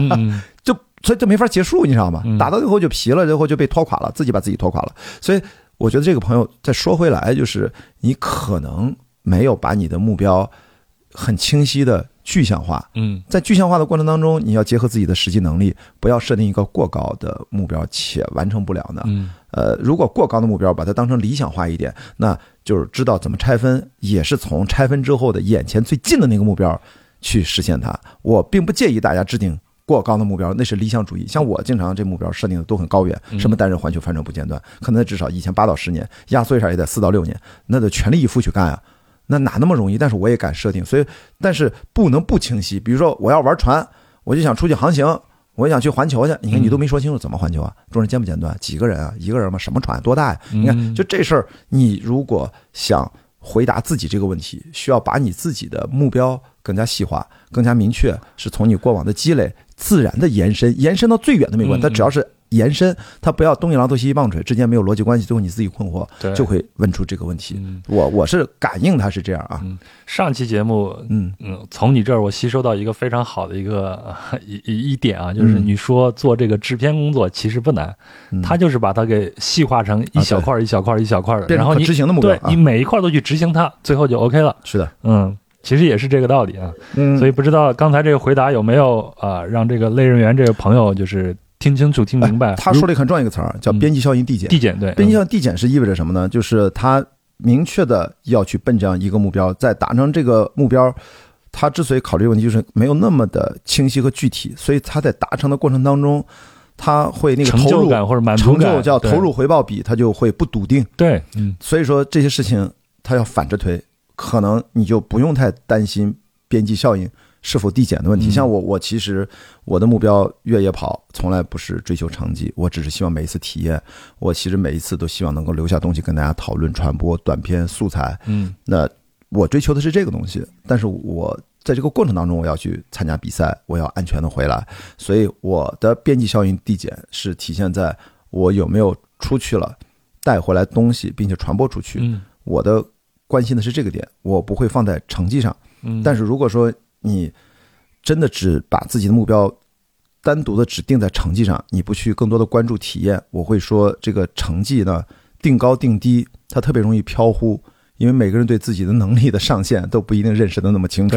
而且呢，一旦把自己变成像职业运动员那样严格要求自己，但我一直想告诉大家，我们绝大部分人都不是职业运动员。职业运动员绝对不是说你发狠，你要多么刻苦，它是一系列的资源，不是一系列的资源的配置啊。就是你得有你的专业的教练、你的营养师、你的恢恢复师、你的训练计划的指导人，你还得有很多人跟你去不断的监测你的状态。就我们大部分人就是一个业余爱好，能不能就按照业余爱好的那个级别去发力，或者是横向的去建立这个目标，结合你自己擅长的领域做一个这样的一个思考，可能就不要只是说单一的维度。嗯，搞着搞着，因为国内，因为我们从小是受到这个集体教育，特别是。金牌的这个战略啊，奥林匹克精神的影响更快、更高、更强。之前上期我是说过的嘛，嗯，我是尽量躲避这个东西，因为我不是职业运动员，我不是越野跑、超马越野跑或者环球帆船赛里面，哪怕我的搭档 Frankie 十岁学帆船，我跟人家怎么比？嗯，人家累计掌舵的时间都几万小时都不止，那我不可能比。所以这个它是那个差距是天堑之别，嗯，就是我要积累十年以上，也可能跟他才能够相提并论，我们能在一块讨论。就是业余和职业的，它是两码事儿。所以我觉得也是他这个心态，自己再去确认一下，他到底是个什么样的心态，他已经累积了多少？我觉得他可能就不会有这样的一个一个困惑吧。我是这么想。嗯，好，那咱们下一个问题啊，嗯，下一个论问题是来自我们小鹿群的蔡小元啊，也是咱们的分享人啊。嗯，然后他说，关老师平时一天的时间是怎么分配的？总感觉他每天有一百个小时做事情。啊！我又又给大家产生了一个错觉，对，这也是好像经典错觉，好像是老说我不睡觉，我其实特别爱睡觉啊。跟大家讲，就是我不知道为什么产生这个错觉，可能是因为我经常就是就是我困了就睡，但是我有时候不困，我也可以就不睡。比如说可能半夜一两点、两三点，就说明还不困。就是我，而且我核心的原因是睡觉入睡特别快，随时倒头都能睡。你看，你看，你现在目之所及这个沙发，我经常在这倒头就睡了。呃，昨天这儿还摆了一个枕头，就是我特别习惯睡沙发，所以我自己没有觉得呃我。会让自己这么忙，恰恰相反。我现在比如读书，我现在经常会暗示告诉自己，你是不是就拿百分之二十的精力去读这个博士？嗯，剩下百分之二十的精力要一比一的关系去进行体育运动和锻炼，呃，然后剩下百分之六十的。时间和精力去干嘛呢？就是吃喝拉撒睡，跟大家交朋友、聊天，或者说娱乐。如果说我现在这个年，就注意啊，这个年轻的朋友，如果你二十多岁，现在正在读博啊，现在不要听我的啊，我只是跟你分享一下，我四十多岁，我来读这个博士，我是觉得。如果不能用这种方式去读，其实对我不划算。嗯，因为我是带着明确的问题，我已经非常知道自己要干什么来读这个博士的。然后我越是让自己运动好、休息好、心情好，嗯，我越能让自己的大脑和身体处于一种有效的运转、有效的快速的输入，并且 process 处理完了，快速的爆发式的输出。所以我的日常呢，喜欢短距离的这种。爆发式的去输入和输出，然后剩下就躺平，剩下就散步。我不是说我一直到了上海，差不多每天都散步嘛。我呃，环球帆船赛也是每天都要散步，上岸每天都要散步，走不不停的走路，让大脑尽可能多的时间处于一种缺省的状态，就是做一些机械式的、不需要思考太多的一些动作，洗澡呀、刷牙呀，就是那种呃冥想也是啊，打坐都可以啊，就是散步当然是最简单的，而且能看看风景，什么都不想，就是认真的散步，约等于。别人的眼里面，传统一种说法叫认真的浪费时间。嗯，我可能真的散步就浪费时间，很多人会那么认为。特别好，但是大家就觉得你亏了。没有，我现在就会告诉大家，我在认真的去认亏。嗯，认真的晒太阳，就是在家我为什么让你勤来家？我就家里面晒太阳，说每每天就发呆，喝一杯咖啡，呃，找一本闲书，然后一天要看个一个小时到两个小时。我觉得这些时间对我很重要。嗯，我如果是特别精神紧张的去读博，我可能这个身子板我能比一般年轻人还能坚持一些。现在年轻人完全是在拿身体在消耗的去九九六去读书。我一方面觉得趁着年轻呢，搏一把，这个东西对你未来现在竞争毕竟激烈嘛，所以我没有拦着大家。只要你觉得值，你觉得性价比回报 OK，也年轻呢，你就算犯错，就算你消耗了健康。你也切身的消耗了，你才之后会走上健康之路。嗯，你要自己没有真正的切身体验，天天听家长或者听什么年纪大的这帮人像爹味儿一样教训你说啊，你要注意身体啊，你肯定不愿意听，你肯定都耳朵都烦了。所以这个事儿就靠自己去悟。在自己去触达自己身体的感受那个边界，然后找到一个自己平衡的方式。但另外一方面，我又只能说，站到我已经从二十多岁拼命干活，干到颈椎病都复发了嘛，对吧？这个我的成长经验是在之前也聊过。然后到三十多岁，又经历了一些自己的生活经验。到了现在这个年纪，我才会讲，这是此刻我的思考。嗯，我对时间的安排，叫尽可能的张弛有度，尽可能的，我巴不得大部分的时间我在睡觉和躺平和发散的时间，每天就这么点事儿，就在这么点时间内。快速干完，比如说我上课，尽可能集中注意力，然后把该读的书快速读完，剩下就休息。该做的作业能一个小时做完，不要拖三个小时，然后就赶紧休息。然后这样的话，这个身体，反正我大部分的时间，我觉得我应该在休息。嗯，是这个逻辑。但是如果一旦遇到那种真的要拖长的，我也很头疼，我也不想接这种活儿。嗯，甚至我在可能要跟我的导师有机会，我们去后面聊的时候，我就尽量把我的这个用我的方式去做，不管他给我安排什么任务，我也别。按照别人那个节奏，但有的时候你要协作，你得配合大家节奏，那是另外一回事儿。所以这个东西找一个折中吧，好吧，这是我的一个应对思考。但是这个方式可能让大家觉得好像是不是我好像特别能干或者怎么样的？我睡觉特别多，我觉得每天都不会少于。八小时的睡眠，只是咱们输出的这些东西，包括你，你也是在不停的输出，包括我，我做播客啊，我自己写专栏啊，输出这些东西会给大家造成一个错觉，我们一直在忙，一直在忙。嗯，其实我我也想分享一个我自己到现在这个岁数的一个生活经验，就是一定要学会适当的放过自己。我我刚才一直在说的，就全都是放过我，放过我，放过我，对对，全都是嘛，偷懒。不可耻，不能说偷。我现在恰恰就是告诉他，你不是在偷懒，嗯，这其实叫积极休息，嗯，主动休息，然后其实是在你真正运转和爆发的时候，效率相对来更高。对，不然的话，我们很多时候都是在白白的消耗，对那个精力，对，都没有没有真正得到你想得到的、应得到那个东西，效率非常低啊。所以这个其实我也蛮鸡贼的，我就是都是追求那个效用，嗯啊。我我举个例子，今年哦，sorry，嗯。没事。没事今年过年的时候，因为我跟我女朋友一起回老家，两人天天待在一起，有吃有的玩。我老家在河南。OK，啊，然后呢，过年的时候，我突然有一天意识到，哎呦，我今天没有去背我的多邻哥多邻国上面的这个英语的这种学习。对，嗯，第一天心里边特别的惭愧，对吧？第二天呢，但是还是大部分时间在玩，在我们在看电影啊啥的，就每天都沉溺于这样的一些事情。第二天就不想这事儿，最后。中间大概有七天时间，它都是断的，断了就断了。搁到以前，我会很内疚、很自责自己。但是我现在就想，过年的嘛，对，这就是我的一个休息时间啊。我平常的时间我很努力啊，每天都在干这些事情啊。然后就过年就不弄了，让我自己好好的休息一下就好了。对，嗯。但事实证明，你回来以后，你精力是很充沛的。我这过年那时间把我的睡眠给完全调好了。嗯，在之前那段时间，我每天早上三点四点钟就醒，醒了就有很长一段时间睡不着。嗯，但从过年到现在，我睡眠非常好，每天都精神都非常的好。对，所以这个事儿一定还是两说。就是你现在如果还是相对而言年轻啊，我觉得你还有很大的这种怎么说呢？未来的之路慢慢要去走，很大的这种调整的空间。我是建议你都可以试一下。嗯，你可以非常拼一段。你也可以相对 relax 一一段，就像做科研的分组实验一样，你都自己体验完了之后，你觉得哪个好，找到自己或者你找到一个中间点都行。就是这事儿，咱只能站到咱俩个人的生活角度，非常私体验，分享给大家。最后还得靠大家自己从自己的现实生活的处境当中出发。好，接下来啊，接下来就是呃某代同学二群的，他问。就是关老师在生活还有现在的学习中有没有过感觉力不从心的时刻？如果有，是怎么度过的？我觉得不是有没有的问题，是非常多呀。嗯，这个因为而且咱们举个例子，我我我举个，我觉得举个例子说，为什么叫非常多？就是因为你只要要努力做什么事儿，你只要要做你以前没做过的事儿，而生活当中，如果你一旦选择了像读博，或者想去参加什么户外运动，或者找一个工作，你想升职，你想去换份工作，甚至像你去换个城市，嗯，你的意思就是都是你的新的体验，你不可能什么都会，你不可能说什么事儿都信信手拈来。对，我的力不从心，我就最简读博都要看文献，我就看得很累啊。嗯，当然有些英文的文献，但有很多英文的，我读不完，我也只能用翻译软件。很粗略的翻译，我就先看个大概，然后重点的部分我再去看看原文。就是这些东西都是每天都在发生的。你可写作写的没有那么快，对吧？我可能脑子反应快一点，但是我毕竟没有长时间的写那种作业论文啊，做 presentation 那种 PPT，其实我都特别不会。呃，设计 PPT，嗯，呃，就是我的 PPT 从来都是最简单的，嗯，就是基本上我就靠说为主嘛，PPT 不想在上面花很多时间，我就 找一找策略，找一找策略，用自己最擅长的去对，就就弥补一下短板，用长板弥补一下短板。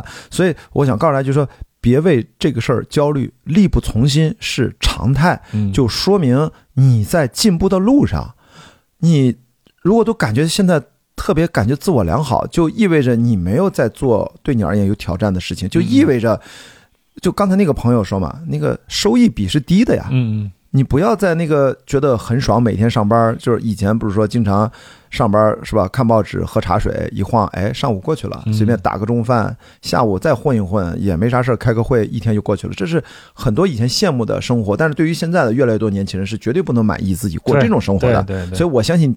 这位朋友也不是，所以你就要完全的告诉自己力不从心才对。只不过说力不从心呢，不要为此而焦虑。嗯，你完不成才对啊。嗯，你完成了放过自己，这不但是吧，就是这要调整的认知，就是你没有完成，但是你也做了之前做不到的事情。然后现场就讨论一下为什么完不成，我们再调整一下，再往前走。可能再往前走，第二天或者第二次努力依然没有完成，但是不必。呃，因此给自己带来负面的情绪，嗯，你就告诉自己这很正常，因为别人也没完成。如果别人能完成，那是人家有完成的理由，你没就尽量不用横向的比，所以你就会心情好一点，而且你会反复的在这种传统的就是受挫当中，你反而能建立自信。这个话怎么表达？就是，嗯。挫折教育是一个很重要的一部分。从小过程当中，这个东西，你如果现在我好像是不是雅迪？你说的太容易了，怎么就那么轻飘飘的？这我做不到呀，臣妾做不到呀！开玩笑，我就说，哎，就是那你观察你身边的朋友的孩子。从小为什么我一直说让我同学他们都有孩子，从五六岁、六七岁经常问我雅迪应该让他们参与什么样的运动？我之前不是也说过吗？尽可能多的身体对抗的运动，尽可能的团队协作的运动，什么棒球啊、足球啊、篮球都很好。这个事儿学会如何面对挫折，对，其实就是通过体育运动，它是人格塑造其实最重要的一个源头。OK，这个道理不是在说小朋友，是在座咱们提问的这个朋友，肯定是个成年人嘛。那么二三十岁也好，三四十岁，我们这个年纪都没事儿，都可以通过一项体育运动。你热爱的一个玩儿，哪怕不是你爱玩儿，你能累，能玩到累，然后只有你爱它，你玩到累，你也不觉得累，你就通过这个东西进阶。你其实在这个过程当中，自然的就会面对挫折，其实自然的就在进行挫折教育。对，就是人格塑造。如果在儿童时代你错过了，此刻你已经是社会化的成年人了，社会人了，嗯，你也依然可以回忆、寻找自己的兴趣，通过建立自己的能让自己累的这个。运动玩起来，这个运动的方式进行人格重塑，嗯，就是重新塑造，依然是可以的。然后这些就是在生活当中不应该把体育活动或者说玩儿，就是让自己累的玩儿，我就是我叫它体育活动啊，嗯，把它刨除掉自己生活之外。就是如果你真的不知道该怎么办，你就给自己安排每天半个小时、一个小时，就是出去玩儿。就是去运动，打球也好，游泳也好，散步也行，慢跑也行，健身房都可以。嗯，在这个过程当中，实际上你不是在锻炼身体，实际上你是在自我的人格重新塑造。对对。然后慢慢的你会发现，你本来在做的这个有难度的工作的挑战，就是你刚才说什么力不从心这事儿。你就正因为每天你在运动都在力不从心，你今天能跑五百米，明天跑八百米累了，再要是跑一千五你还累。每天你都在克服自己的惰性。对，所以说你就会把它变成了常态，就会觉得力不从心才是常态。但是力不从心不代表我要精神抑郁，不代表我要自我否定。嗯，力不从心就是一个在任何的前进道路上受到的正当的一个挫折，它是一个现象。还是那句话，就别过分的谴责自己，或者说碰见这种事情别过分的去谴责自己，总是认为我不行啊什么这些。如果你身边有这样的人来。指责你，除非是那种不可躲避的，你的长辈、你的领导通过你的家长通过这个事儿来打压你。我觉得在适度的，你就应该去回应他，嗯，去告诉他你已经尽力了，而且呢，你还会更尽力，并且你有方法。但是你要告诉对方，你要不就直接告诉我怎么做的更好，就是我正在思考的事情。如果你没有，我会告诉你我尽力了，你不要。更多的向我施加负面的情绪压力，它只会让事情变得更加不好，或者变得更慢。非常直接的一种话。我觉得这种成年人的方式，我们小时候可能不太会怎么去跟家长对应这种打压，但是我们现在成年人了，我们就可以正常的不用，就是那种声色俱厉的那种指控与反指控，要吵架不用，你就淡淡的吃着饭和聊着，哎，你你就那个我知道啊，你少少说两句，我我会继续的。但是这个可能还弄不成，但是我一般我还会继续的。这样的话，让他觉得你是一个情绪非常稳定，并且知道自己在干什么，以及你知道你遇到的状况和别人让也让他也要感知到，你也知道他只是在宣泄他对你的情绪，他也没有对你有任何的实质性的帮助。你要让他停止。嗯，我觉得这就是整体的一套的东西。不然的话，我特别怕那种，我就别人问了个问题，我就给了个答案，然后其实这个答案对我有用，对他是没有用的。嗯，我现在只能说。回到现在这个方法根源啊，你也得自己去动起来。对，如果这些话为什么没用呢？就是你咱就那么一听，这博客反正他自己还是不愿动。嗯，那 OK，你要告诉自己，你能不能找到别的人格重塑的方法？嗯，找到了也可以，不用遵循我说这个。嗯，但是最终你是要改变自己的品格人格，对，要让自己变得更加完整，然后你才会自然的去应对所谓的什么应接不暇、力不从心。你会发现。那其实从来就不应该是个问题。嗯，我我来的时候不跟你说，我最近在学重新自重新学走路嘛？对啊，对啊，就要清空自己啊。对，就是因为腰受损了，然后就去体育院找康复师。然后去学习重新的走路，重新怎么去锻炼我的一些平常用不到这些小肌肉，对，包括我的不太发达这个臀肌，你要重新去练它，然后才保护你的腰。对，其实都是对我自己的一个重新的这个塑造。对，就通过这个过程，让我意识到，说我接下来可能我不太去追求以前那些东西，比如说大肌肉啊，当然非常健美那些玩意儿。对，我以后可能追求的是另外一种生活方式，这个生活方式需要我用这样的一个体魄去支撑它。健康的维度，特别在身体上的这个叫整个健美的。就是健康而又说白了美观，整体上它不是健身房的那套，它有很多维度，包括你的柔韧性、灵活度、你的爆发力、你的整体的绝对力量，还有你的呃叫就是耐力啊，它应该有至少四五个不同的维度。你并不需要追求一个必须那种倒三角的那种肌肉的体型，那是很狭狭小的一个方向。但真正从健康健美的整体，就是内心美好、精神状态也好，它其实对身体应该有多种的维度啊。是，行，那我觉得这个问题回答的非常完美啊，有有理论也有方法啊。咱下一个问题啊，下一个问题是小鹿群的磊他问啊，还有一个是四群的钟，我都怀疑你是中国人，呃，你是河南人钟钟，他这俩问题其实是一致的，就是想问你现在的呃博士论文题目是啥，现在进行到哪个阶段了？因为。呃，大家呃，在国内啊，就是四年全日制的博士论文，呃，其实都要是在第二年才有机会开题。第一年是我我因为我以前我也我也不知道，嗯，我也不知道。第一年就是两个学期，我已经完成了第一个学期，然后这两个学期是有基础课，你要自己先制定一个培养方案，跟导师一起制定个培养方案，然后这个培养方案里面。然后有你选的课，有专业课，有基础课，有专业基础课，还有选修课。然后他要凑够，上海交通大学是凑够全日制的博士是要十六个学分儿。嗯，十六个学分儿，你可能不管是七门课、八门课还是九门课，然后有的学分一分、两分、三分都有，有一些是必修课啊，就是那个学术写作啊，什么呃英语啊这些是这学期我们都上完了。嗯，那么在开放选课的时候，你要。第一学年有些根据课表，有些课只在上学期才办，有些课你选的课第二学期才才开这个课，你要协调好选课，用一学年的时间，两个学期把这十六个学分都修完。但你往多了选也可以，但一般老师会建议你，其实，呃，博士学习重点不是上课，重点是课题研究。嗯，但是他既这么说，但同时他又要这两个学期基本上你也做不了课题研究，真的就是在上课，因为这些课都有作业嘛，这些作业又考核博士。我们目前。呃，上海交大是没有 GPA 的，所以我们很多跟硕士一起上的课就很吃亏。硕士因为他们毕业要拿 GPA，要拿好的成绩，所以他们就特别卷。他们做 presentation，他们做那个作业答案就是特别特别拼。对于博士呢，我们其实只有通过和不合格，就是你要不就六十分以上都是一个评价标准，嗯，要不就是六十分以下不及格。所以我们相对就还相对宽容一点、宽松一点。但是这些课你也都在上，你也不能旷课啊，就各各种问题吧。然后在二零二三年的六月份，大概有一个叫资质考试，我也不知道。考啥问答还是怎么样？就是可能阐述一下你的研究方向、计划、准备的情况，嗯，然后检查一下你是不是准备的怎么样，嗯，呃，就可能可能要回答这个朋友这个问题吧，就是不需要我现在回答，六月份的时候要回答，嗯，然后这个资格考试你也通过了之后，你才成为一个叫 PhD candidate，嗯，你就变成了博士候选人，嗯，然后会用后面三年的时间。你要完成两件事儿，一个呢写一篇大论文，另外呢根据你这个系的要求，你还有小论文要发表，嗯，然后你要发表一篇两篇还是什么级别的顶刊还是核心还是怎么样？CSI 我我不知道，就是这个这还是另外一回事，我还没有那么花那么多时间研究呢。嗯，这两个任务你都完成了，你才能毕业。然后任何一个完成不了，你也毕不了业。你你四年的全日制的博士生最长可能也就六年，如果你六年都没有完成，你拖拖拉拉，最后你是不是就只能肄业还是？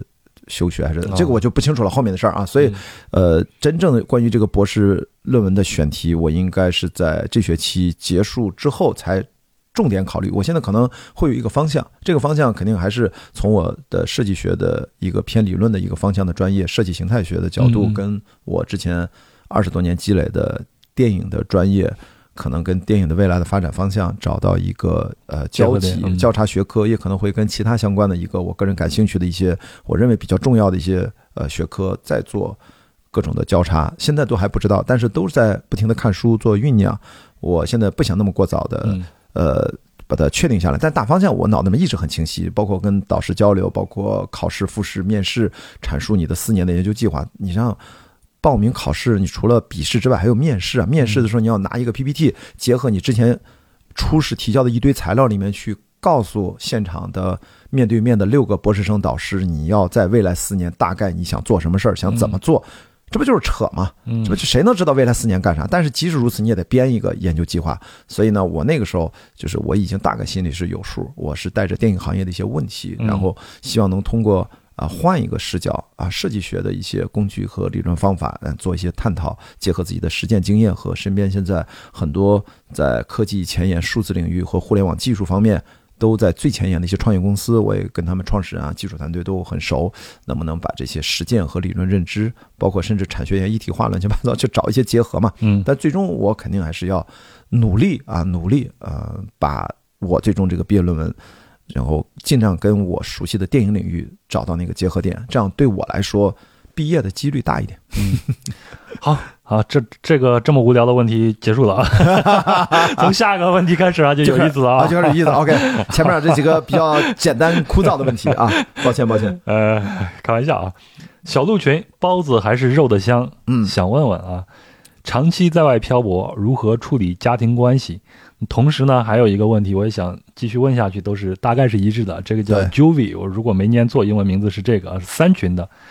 呃，他这个他这个问题啊，我首先说一下，我并不太赞同，但是我会原封不动的给他问出来啊。啊，OK。嗯，他问的是一直想问关老师关于女人，对于女人来说最大的承诺就是婚姻，我不赞同的可能就是这一点。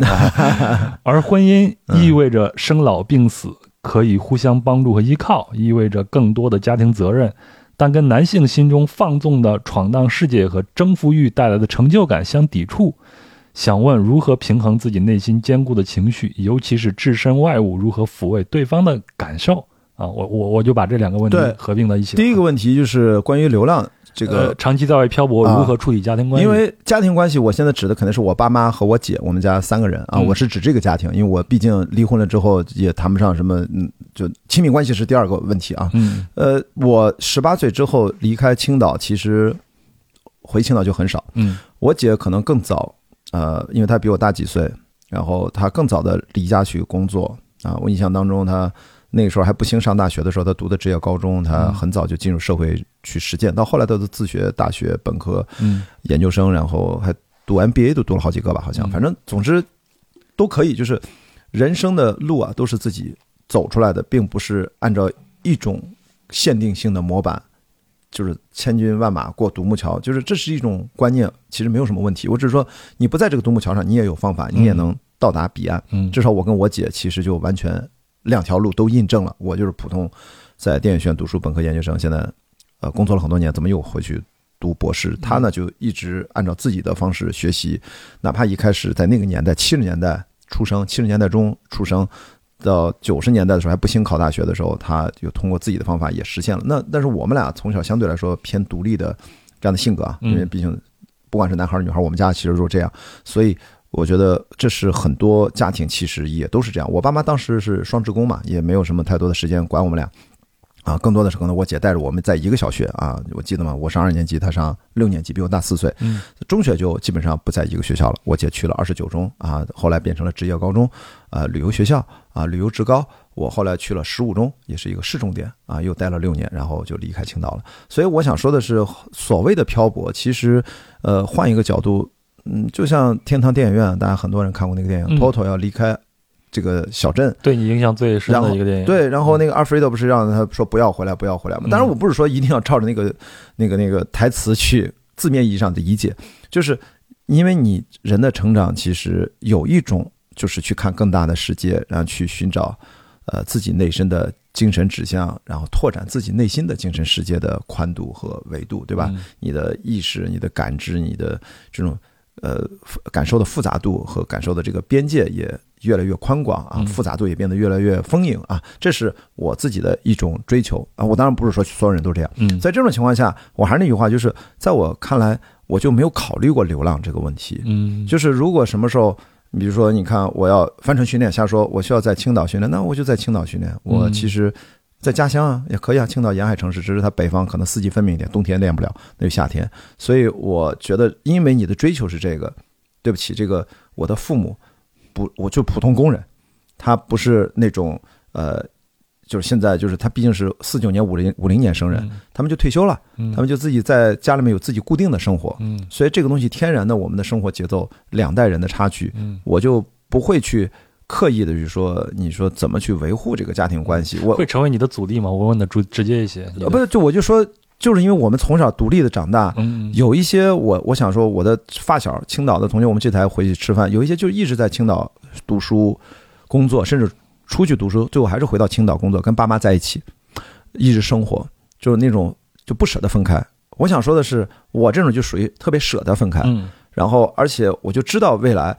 比如说，我看到我爸，呃，就是给我爷爷送终。我们是住在一起的，所以我我不上次聊，我爷爷在我面前去世的嘛。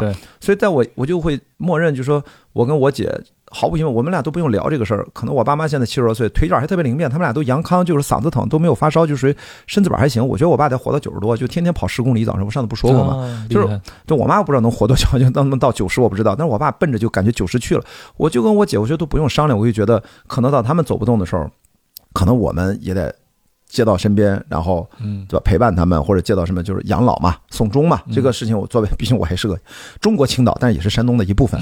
这个齐鲁大地的传统，就是我的意思就是，其实那也就是几年的时间。那其实就是人在老之前，就是我是见证的。我想跟大家讲，就是我现在这个年纪，在我七八岁的时候，我是见证过我的爷爷奶奶在身边。离开我的，嗯，所以我大概知道我爸爸如果离开我，我妈离开我，大概会是怎样的，因为我见证了他们怎么陪伴老人离开。所以这个问题，但是在这之前，我觉得我该忙啥忙啥，就是我我以前的是不是说我这个想法是我独有的，是因为在那个年代，我爸可能想出去闯。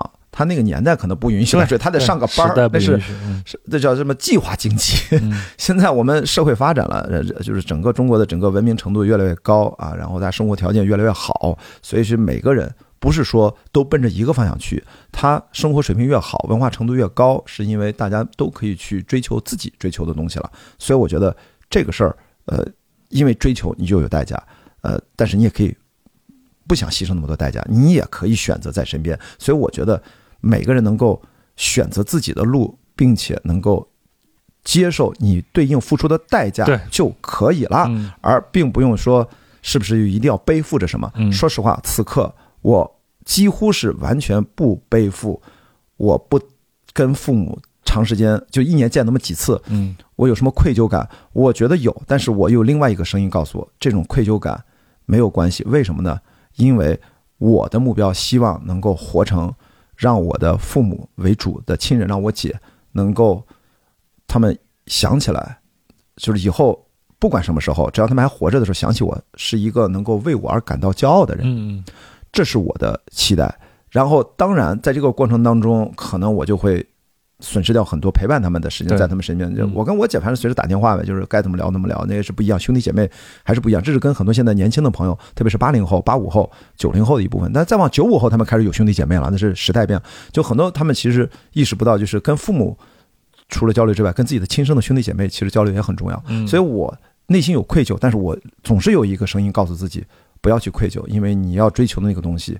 它不可能那么力争完美。嗯，你如果把完美的人当成自己的目标，最后会容易。如果不是那个特别厉害的人，嗯，我就会最后什么都不能得到，总要。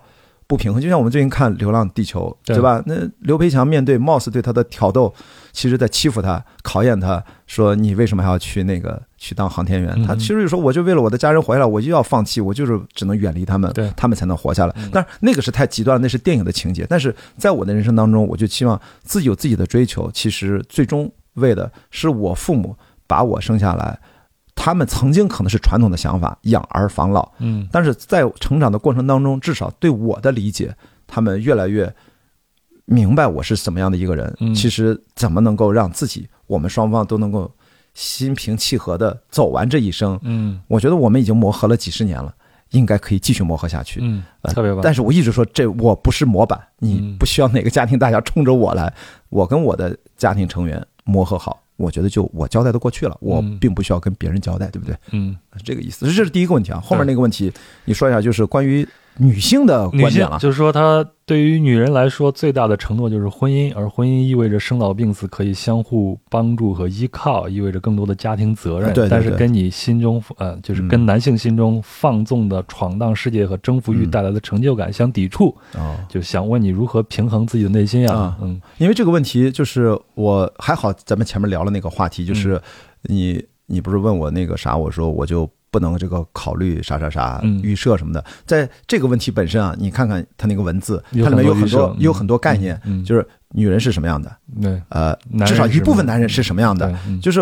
我我首先我不反对，其实我不反对。有些女人就是她说那样的，有一些男人也的确是她说那样的啊，放浪不放浪不什么，想闯荡世界，闯荡世界，征服欲带来一些成就感什么的，就是就是各各种不羁是吧？那种，呃，我我其实不反对他，但是我只是说，对于我而言，我的确不是这么思考问题的。他只是把你当成了这样的一个代表，就是因为你你看到你是在。经常的在漂泊，在流浪，对这些啊。但是我就知道嘛，就说我们现在就明白，就是你看到的和真正那个人他自己的认知，其实可能差的特别远。对，呃，但是我也不能说别人看了就看错了，因为这是他的价值的取向。嗯在他那个价值理念里面，可能我就是那样的人。嗯。但这个事情大家都是成年人，不需要互相说服。嗯。我们只是可以互相交流，可以交换意见。嗯。比如他的这个问题，代表了他有很多确切的。呃，先入为主的一些认定的，比如说女人就该如何，有一些男人其实就是怎样的，那该怎么办？我其实想表达是什么呢？我是说我在思考自己的人生的时候，我先天的啊，我越成熟越知道，作为男性的一些性别上的差异，是跟女的很多思考思路是不一样的。对，那么另外一个，我觉得更重要的，有时候我觉得一些话题是要超越性别，因为在人生的追求上，我有哪一些是超越性别的？比如说，在我看来，我其实刚才刚讲完的，就是我希望能够让我身边的亲人，我又没有说全人类、全中国人，没有就我身边的亲人想到我的时候，认识我的老朋友啊，能够为我感到骄傲，能够替我骄傲，能够觉得我这一辈子其实是是认真的生活，并且付出啊，我觉得这个是对我来说是第一位的，这跟我是个。呃，男性还是说跟女性，我觉得关系不是很大。嗯，这是一个从小成长的、慢慢的形成的过程。所以我就想跳出这个两性的局限，不是说一个男人就该如何，对，女人就该如何，没有该，没有应该怎样因为因为什么？我知道男女现在很多情况下都是的确是不平等，嗯，的确是不是一个对等的社会资源的匹配的关系。这对不起，这是几千年留下来的问题，要解决它，呃，不用花一千年。也可能就算不花一百年，它也是个几十年的进程。我们现在正在通往那个路上，所以着急没用啊。但是咱也不代表咱就假装这个男女很平等。嗯，我这两天跟朋友聊天，我说的非常极端，我说只要在呃，就是抛开伦理的观念啊，伦理是另外一个话题去讨论。抛开伦理的角度，这个子宫不能够人工化，生育不能够这个繁殖生孩子不能够产业化，嗯，和人工取代化，就是抚抚养还好，抚抚养是不是完全社会化、国家化？另外另外一说，就是不能把女性子宫彻底解放出来，嗯，理论上就没有真正意义上的男女平等，嗯，我现在不是说男女。差异啊，因为生理构造、身体就是不一样，力量上各方面反应速度和对语言理解能力、感情的这种偏差上，男女天生就是有差别。但我说的是平等，是从社会意义上的平等，嗯，从精神层面上的平等，但是就是都是建立在这个。所以说，在这件事情上，呃，他说就是必须从子宫本质上最本源子宫的解放，嗯，这个事当然短期内做不到，我也知道，所以他短期内。就这种平不平等会一直存在，我们只是慢慢的去突破它。那么中间的过渡阶段是什么呢？比如说，就是他刚才说责任，OK，具体的责任什么？养孩子的责任，就是具体的生育。我们现在都知道，今年比去年净减少八十五万人口啊，这是二零二二年比二一年。那这个孩子在养育的时候，至少是不是有一个是可以很快做到的？就是不管你是单身爸爸还是呃不是，不管你是全职的爸爸还是全职的妈妈，全职的家长带孩子的，是否把他的这个。是呃，它的价值付出的这些价值，应该是以社会化的某些形式给它体现出来。嗯，我具体的说啊，就是大家听上去科学觉得奇怪，就是听上去好像很奇怪，但是我觉得是应该的，就是全职在家带孩子这个家长也应该有人给他发工资。嗯，如果是他上班的公司给他发工资，那国家会某些方面给这个公司补贴，或者公司不发，社会直接有一个部门让他每个月领到一个。养孩子的工资，因为他是全职家长。对不起，到现在过往这么多年了，呃，以前都是全职妈妈为主，他们这一块的付出和他们明明创造了社会价值，从来没有以正式的形式、法律章程规定和货币化被体现出来。这件事情，我觉得是可以早先的优于彻底的子宫的解放。嗯，之前先做到这一点，这是一个过渡。然后再聊后面的事儿。注意啊，我说把子宫解放出来，并不是说你就女女人不生孩子了。我的意思是说，到那个时候依然会有女人就是和男人享受你有一种选择，你有一种选择。所以这个东西，他我知道，到时候我们的政府也是从公共丈夫变成一个公共父亲的这样一个角色。是的，因为你说难听的，我们在早期文明人类诞生之初就是共生共养，嗯，后来才慢慢为什么我长得像我爸。是为了后来产生了可能是从采集时代，可能未来会有些部落化，它有集群的私有化。一看这是我的孩子，他不会养错了，你知道？他他有他如果没有私有化，其实我们出于很漫长的时间，就是大家谁的孩子不重要，你是我们部落的孩子，你是我们家的孩子，那肯定是我们国家的孩子，我们就得养你。对，现在很多西方国家其实也慢慢的接近这个东西了，咱先不聊的那么远。所以说回来，就是我们对于讨论两性的话题，我们一得知道它。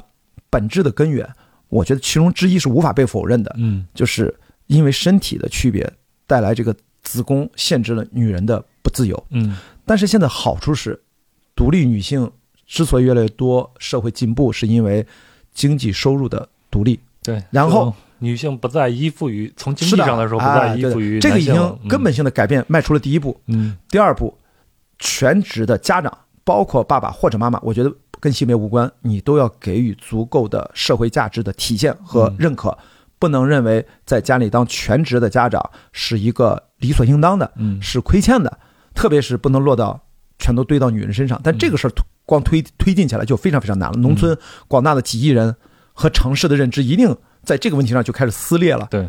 城市内部也会撕裂的，但是对不起，我觉得未来就得往这个方向奔。如果你不认同这个，他提的这个问题本身就没有意义。嗯，你提的这个问题本身就是我们不能只把问题停留认知停留在这个层面上。嗯，那再进一步什么层面呢？OK，我说第二个过渡阶段，第一个过渡阶段就是你的你的全职家长要有社会价值的的货币化体现或者其他的体现认可。第二个过渡阶段就通往那个子宫 特别的。呃，子宫自由啊，子宫解放啊。第二个过渡阶段，我觉得就是观念上层面，就是我我觉得此刻其实已经发生了，但是大家在认知上还没有真正的认可。我就伸出一只手啊，这只手，呃，婚姻、家庭、爱情、性、孩子，嗯，传统观念这五件事儿是一件事儿，嗯，而且必须遵循一个严格的顺序，嗯，来实现，这是传统观念。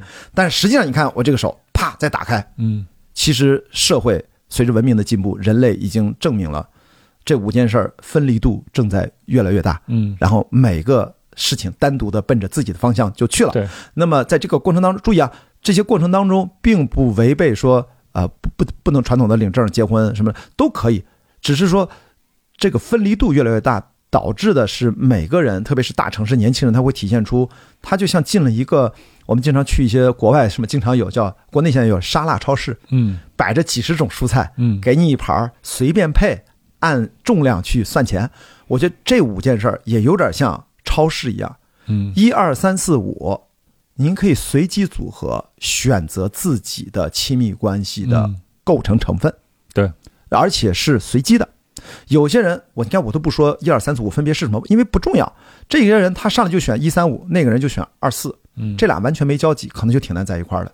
这哥们儿选的是二三四，他选择的三四五，哎，他们俩就有交集，对，没准就能过到一块儿去。剩下怎么妥协，把那差那个东西他将就一下，他妥协一下也可以。就是未来的每个人，对于我再说一遍这五件事儿：婚姻、家庭、爱情、性与孩子，嗯。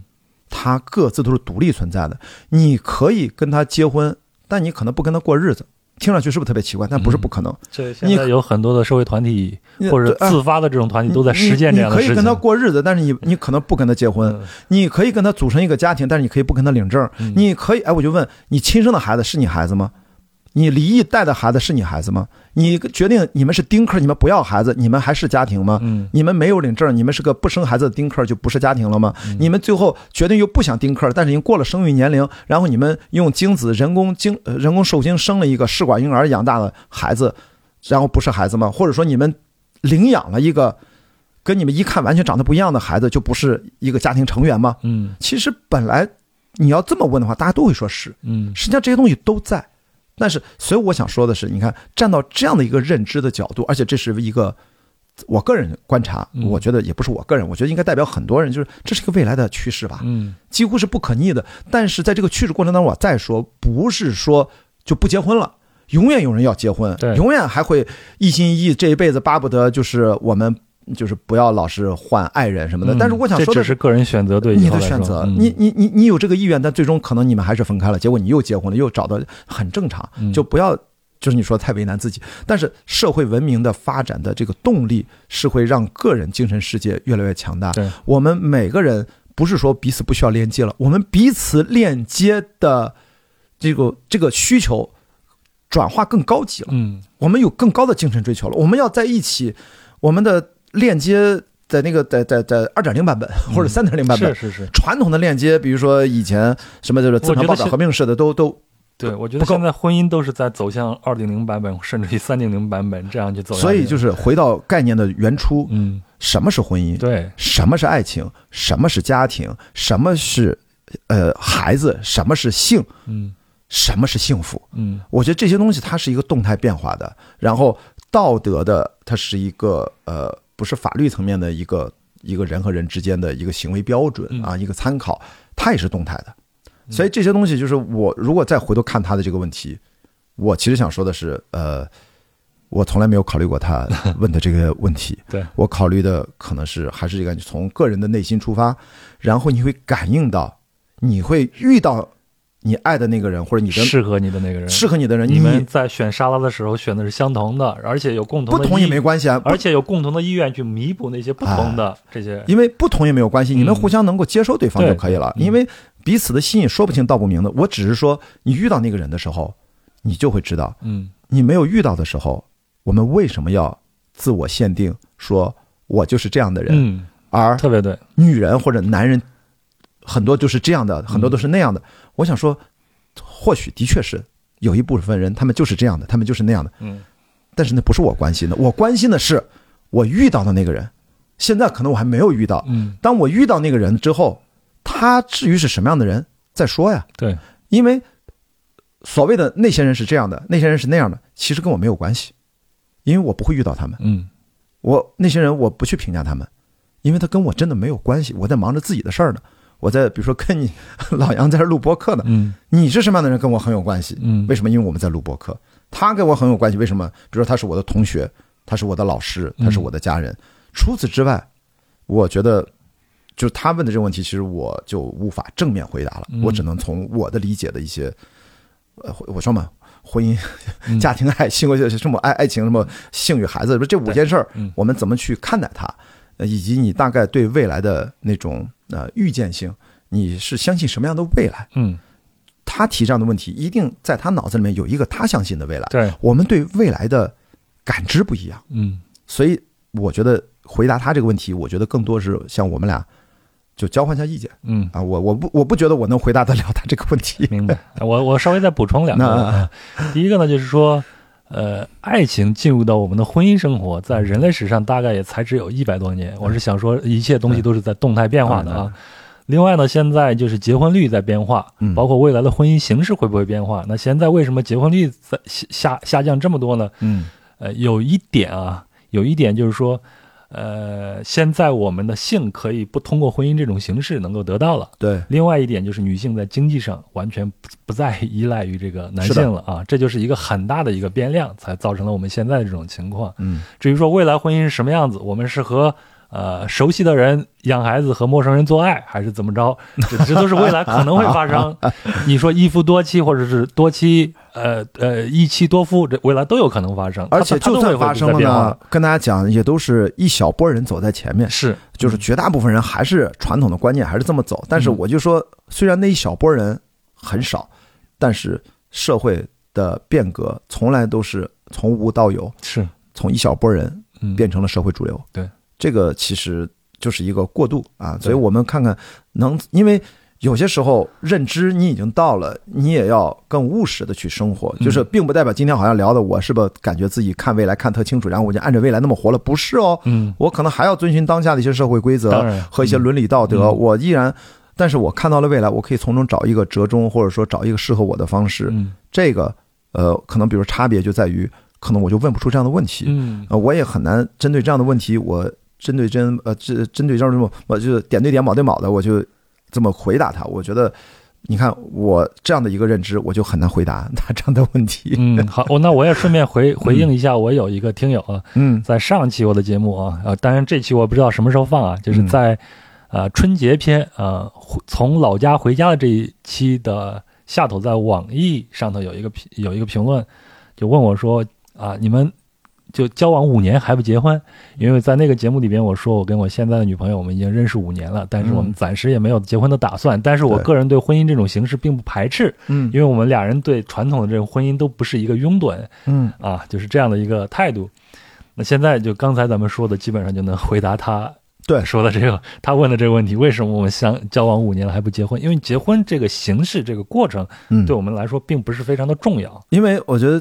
聊这个话题，其实还有一个潜在的一个事情，就是我们最近在看微博的八卦。我我本来不认识这个人，因为我看《再见爱人》，我才知道那个杨迪是吧？是一个主持人，他老客串。我没他最近上了热搜，都是因为他跟什么恋爱十几年的女朋友分手了。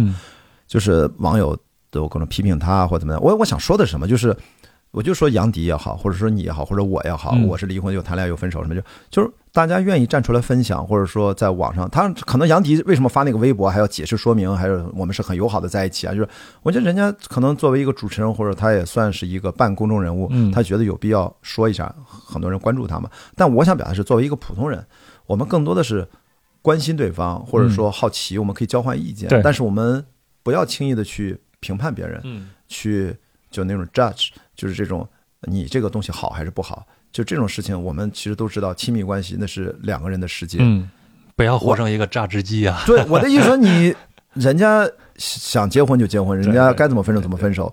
他哪怕是个娱乐明星，你可以去饭后的就就是谈资，但实际上你是不是得有根弦，知道这事儿其实跟你没啥关系。对，你这事儿你评判多了，对你没有个人而言没有任何的好处，只会让你大脑的思路陷入到一种。莫名其妙的，没有任何创造价值，甚至还自我损害的一种这种廉价的愉愉悦当中。我想表达是这个。但是什么是不廉价的？就是大家在真诚的交流、交换意见，然后他是他的生活，你搞清楚了之后，如果你相信他、信任他，呃，或者说你对他有一个基本的尊重，他会对你反射，对你的生活产生了一个启发，这个是对你有意义的。这个，但是我我看《再见爱人》为什么知道杨迪，是因为我从来不会去评判。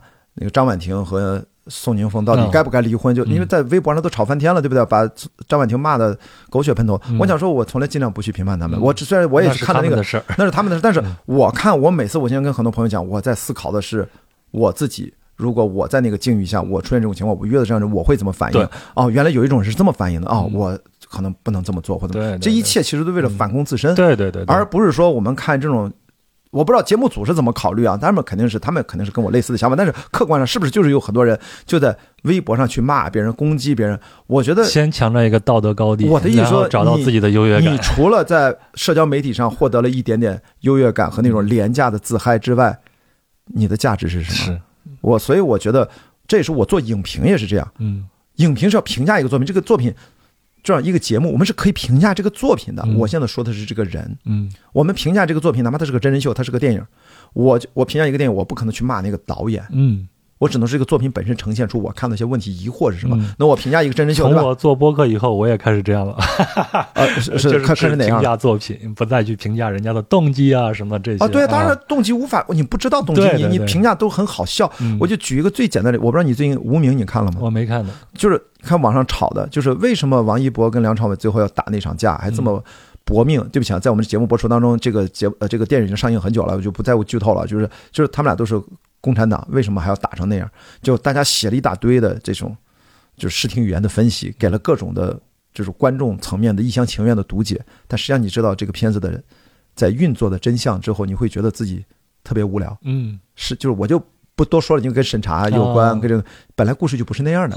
你现在看到的根本就不是导演原来要表达的故事。这送审版也不是那样的。我想明白，就是你不要去揣度导演的动机，导演也很无奈。嗯，就我们我说是具体案例具体分析。明白明白。你就会显得特别傻，你知道吗？所以我有时候没有人能跳出，我也现在经常会陷入很傻那个窘境，但是我们没有必要主动往里跳，你知道吗？所以我说我评价一个真人秀，我更多的也是我们。被他刺激到了，搞笑，我也流眼泪了。我我还有很多人就说什么有什么脚本，我说有些。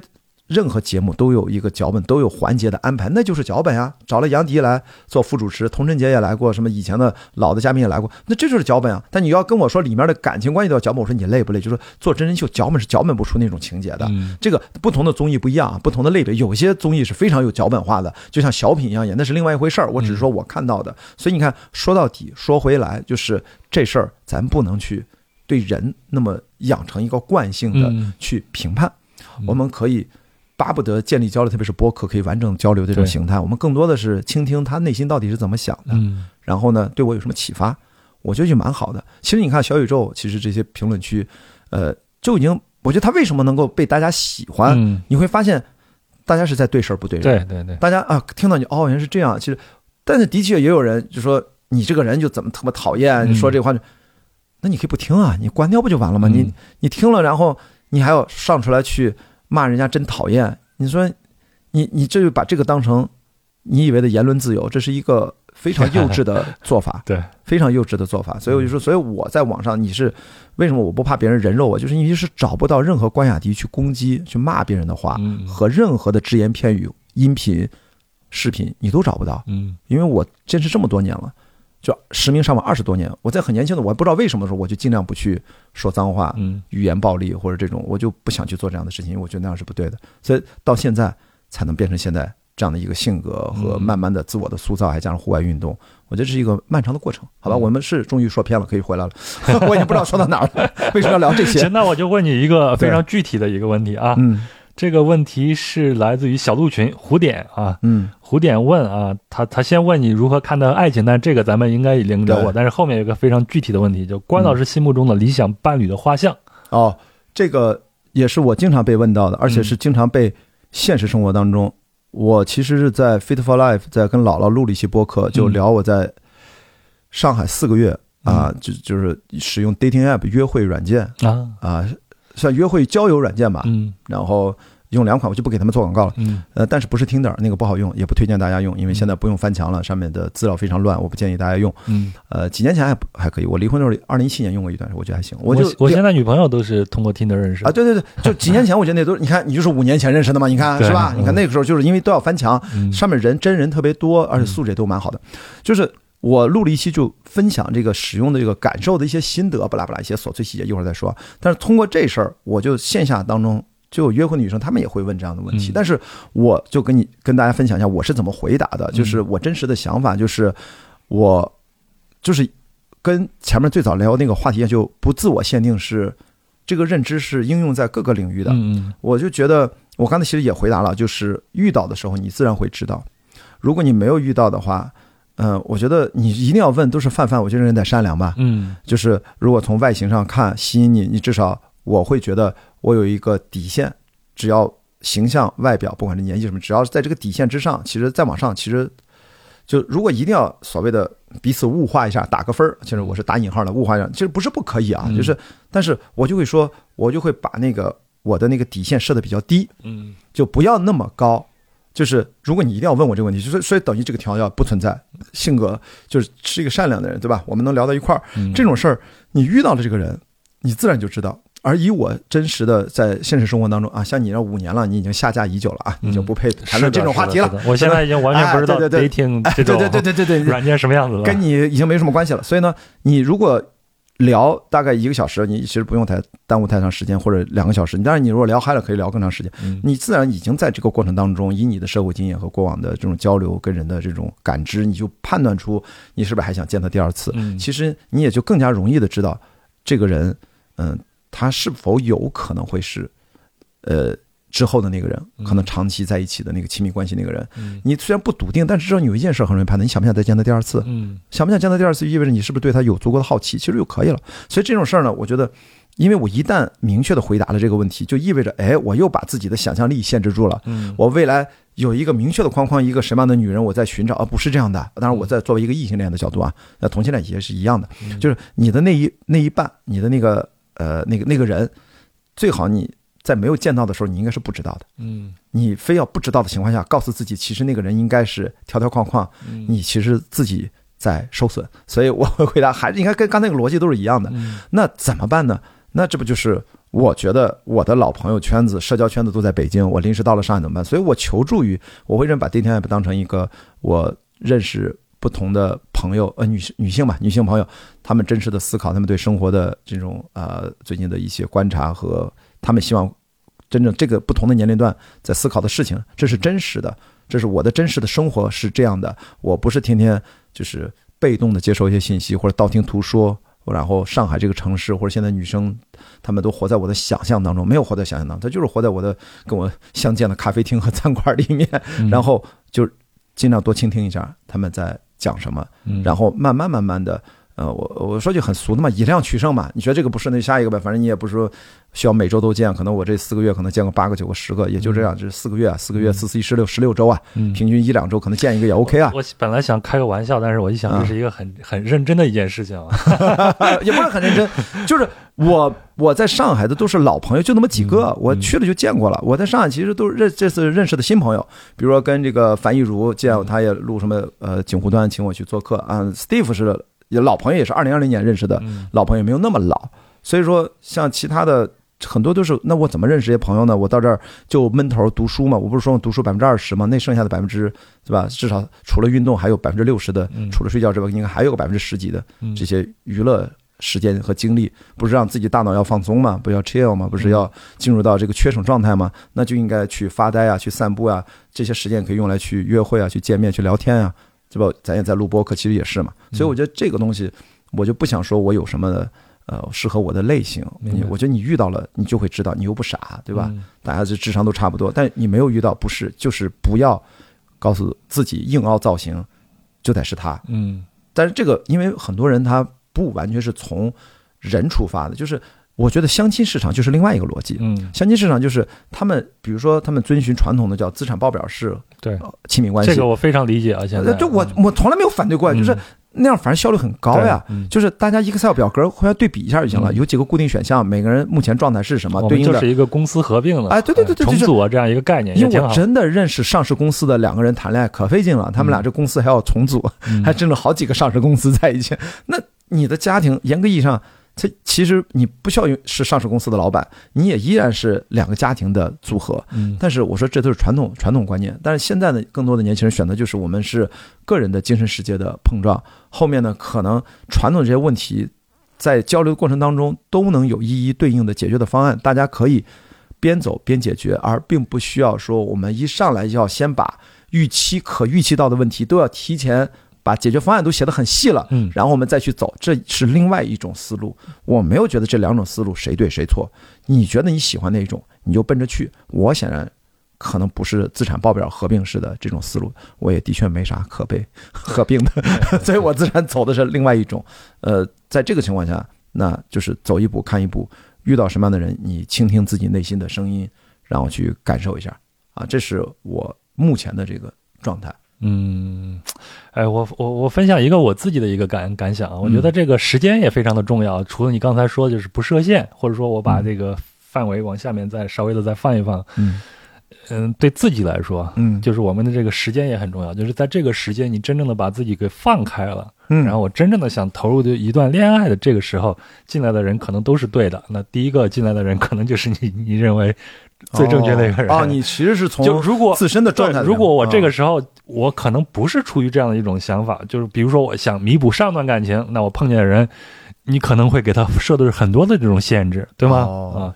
这这这有可能是情不自禁的，会大家都无形当中自己在制定一些标准。我觉得按你这个标准，我也很难百分之百的就说我没有任何的标准。嗯，其实你看，至少我刚才表达，至少在外形上善良啊什么的，不是在外形上，至少我说我是有一个有一条线的，这条线我只会说说我不会很高。就是让很多女生，其实就是说，很多女生有容貌焦虑，现在男的也都开始有容貌焦虑，所以就说，其实我现在都想去激光做我这脸上的斑了。那我我这怎么办？我操，我这都天天暴晒的人，就是那你真正的就会发现，其实这种焦虑，我就觉得真正的交往会发现。你再怎么容貌焦虑，我们都要老的。对，何况是我已经四十多岁了，咱们已经年纪，就而且我们对吧？我们如果在恋爱的时候，我们的目标之一就是共同老去，对吧？对，所以在这种情况下，就是那个所谓的那个外在，如果你现在二十出头，我还觉得你这个东西就是要年轻、帅气、漂亮，我觉得都很 OK。你看，这个是跟大家讲，不同的人生阶段考虑真的不一样。所以我觉得更重要的是什么？共同重要，可能比如说我现在，呃，最 priority 的东西，我经常说是在价值观互相。认同和理解的基础之上，嗯，然后双方去能够在把彼此的物质和精神需求都能够满足，嗯，之后，你去创造新的共同需求，去共同追求那个新的目标，共同创造，用共同创造的方式去追求那个共同目标，这个是最理想的状态，嗯，这个是几乎是我能想到最完美的状态，只要能符合这个条件。那个人是谁？我觉得都可以。对，因为这个相对来说是偏，就是最终的精神指向了。嗯。那么他他他什么年纪？他他长相怎么样？其实不是不重要，是排到后面的这个排序没有那么靠前。嗯。啊，吸引力肯定是要有的，但是那个可能在早期阶段，那你最终能够把这个吸引力。逐渐降低荷尔蒙的吸引，逐渐降低，一般也就十八个月嘛，你就多巴胺的分泌，它不可能一直分泌的嘛。对。那么你就需要刚才我说这个十八个月，这是科学证明了的嘛？所以你那你没有关系啊，你们之间找到了内啡肽的分泌方式也可以啊。所以它本质爱情说的残酷一点，不是两人相处亲密关系说的残酷一点，只是。彼此不停的在切换，激发对方产生不同化、不同种类的化学物质的过程。嗯，传统的一夫一妻制的这种婚姻，最残忍的一点也是这个，就是你要啊面对啊飞快逝去的这种。呃，我我觉得我倒没有觉得残忍，我是觉得在那样的社会的呃这种呃机制之下，哪怕它是一种明显的巨大的不公平，但是在那个社会发展了几千年来，一直用这种明显的对其中可能比如女性。没有那么公平，但是也不能说完全不，因为毕竟还是还是一个社会能稳定的走下来，它这个公平是相对而言的。那那没有办法，这个时代它是那个客观背景，我们无法包括此刻超越自己的时代。嗯，但是现在我们就知道，我们其实可以不用按照原来的一种逻辑去选择。所以在我看来，最重要的是共同创造。对，这个共同创造是建立在彼此尊重、彼此的价值认同和互相支持的基础上，建立在彼此的。无论是物质还是精神世界的需求互相能够满足的基础之上，我们依然有更高的共同追求。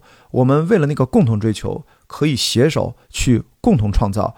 这个在我看来是最理想的。嗯，那个人他是啥都行。然后甚至不排除他以后是个人工智能。嗯，对对。那没准你就跟他过一辈子。那个电影，我就举我说的更夸张嘛，对吧？他可能都不是个人类，不也挺好的吗？他不是传统意义上的人类，为什么？因为到时候你也不是传统意义上的人人类了，我们可能都赛博格了，我们可能脑脑芯片植入了，你已经不是传统的人类，你为什么还要活到传统人类的活法？就是这就是你看，这就是认知的，我们对未来的感知，嗯，不一样，做出的选择不一样。因为我经常说，我。我在这个过程当中，我为什么这么积极的去用约会软件？这个很多人会觉得雅迪，你是不是要爹味十足的说一大堆什么理论？我说，我不知道我下面要说出来的话，你会觉得是爹，还是你会觉得很受启发？我只是说，我人生我跟你聊过《老人与海》和《天堂电影院》，对吧？是我对我很重要的两部电影。但是我说，我接近四十岁，或四十岁往后，会发现对我最重要的电影是《指环王》啊，因为我突然意识到。我如果还是回到神话理论啊，就是就是所谓的千面英雄，这个人生的之旅是一个英雄的一段旅程，我们的生命就是一段旅程。我一个人的旅程，就目前来看，过去四十多年的积累，我对内心是比较淡然和笃定的。就是我大概知道，我只要设定目标，比较理性可触达的目标，就是人家伊隆马斯克触达是要人类去火星，那是他的本事，我没那么大本事。我的目标可能从环球呃去越野跑到环球帆船赛，呃。再到单人环球不间断，是不是再往后在空中什么项目？那再说。那我的目标是在这个维度，我肯定不能跟人家比的，我跟自己比就好了。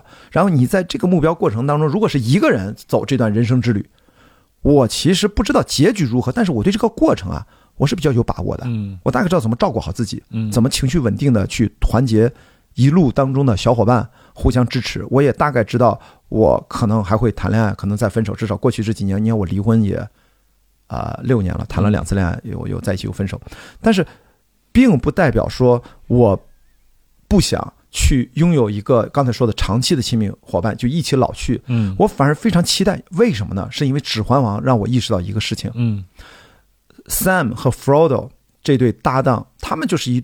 一组双人的英雄旅程，虽然 Frodo 是主角，Sam 是他的一个好朋友，甚至像他，就像就像那个什么那个呃呃这个堂吉诃德是吧？也有一个桑丘，这虽然是个辅助角色，但是不是的。我说的，我们不用把它当成情爱关系，他就是一个两个都是男性嘛。嗯。但是我只是说人生的伴侣，如果不是一个人的旅程，如果是一个段双人之旅，嗯，我突然就意识到，哎，这个好像我的大脑的算力。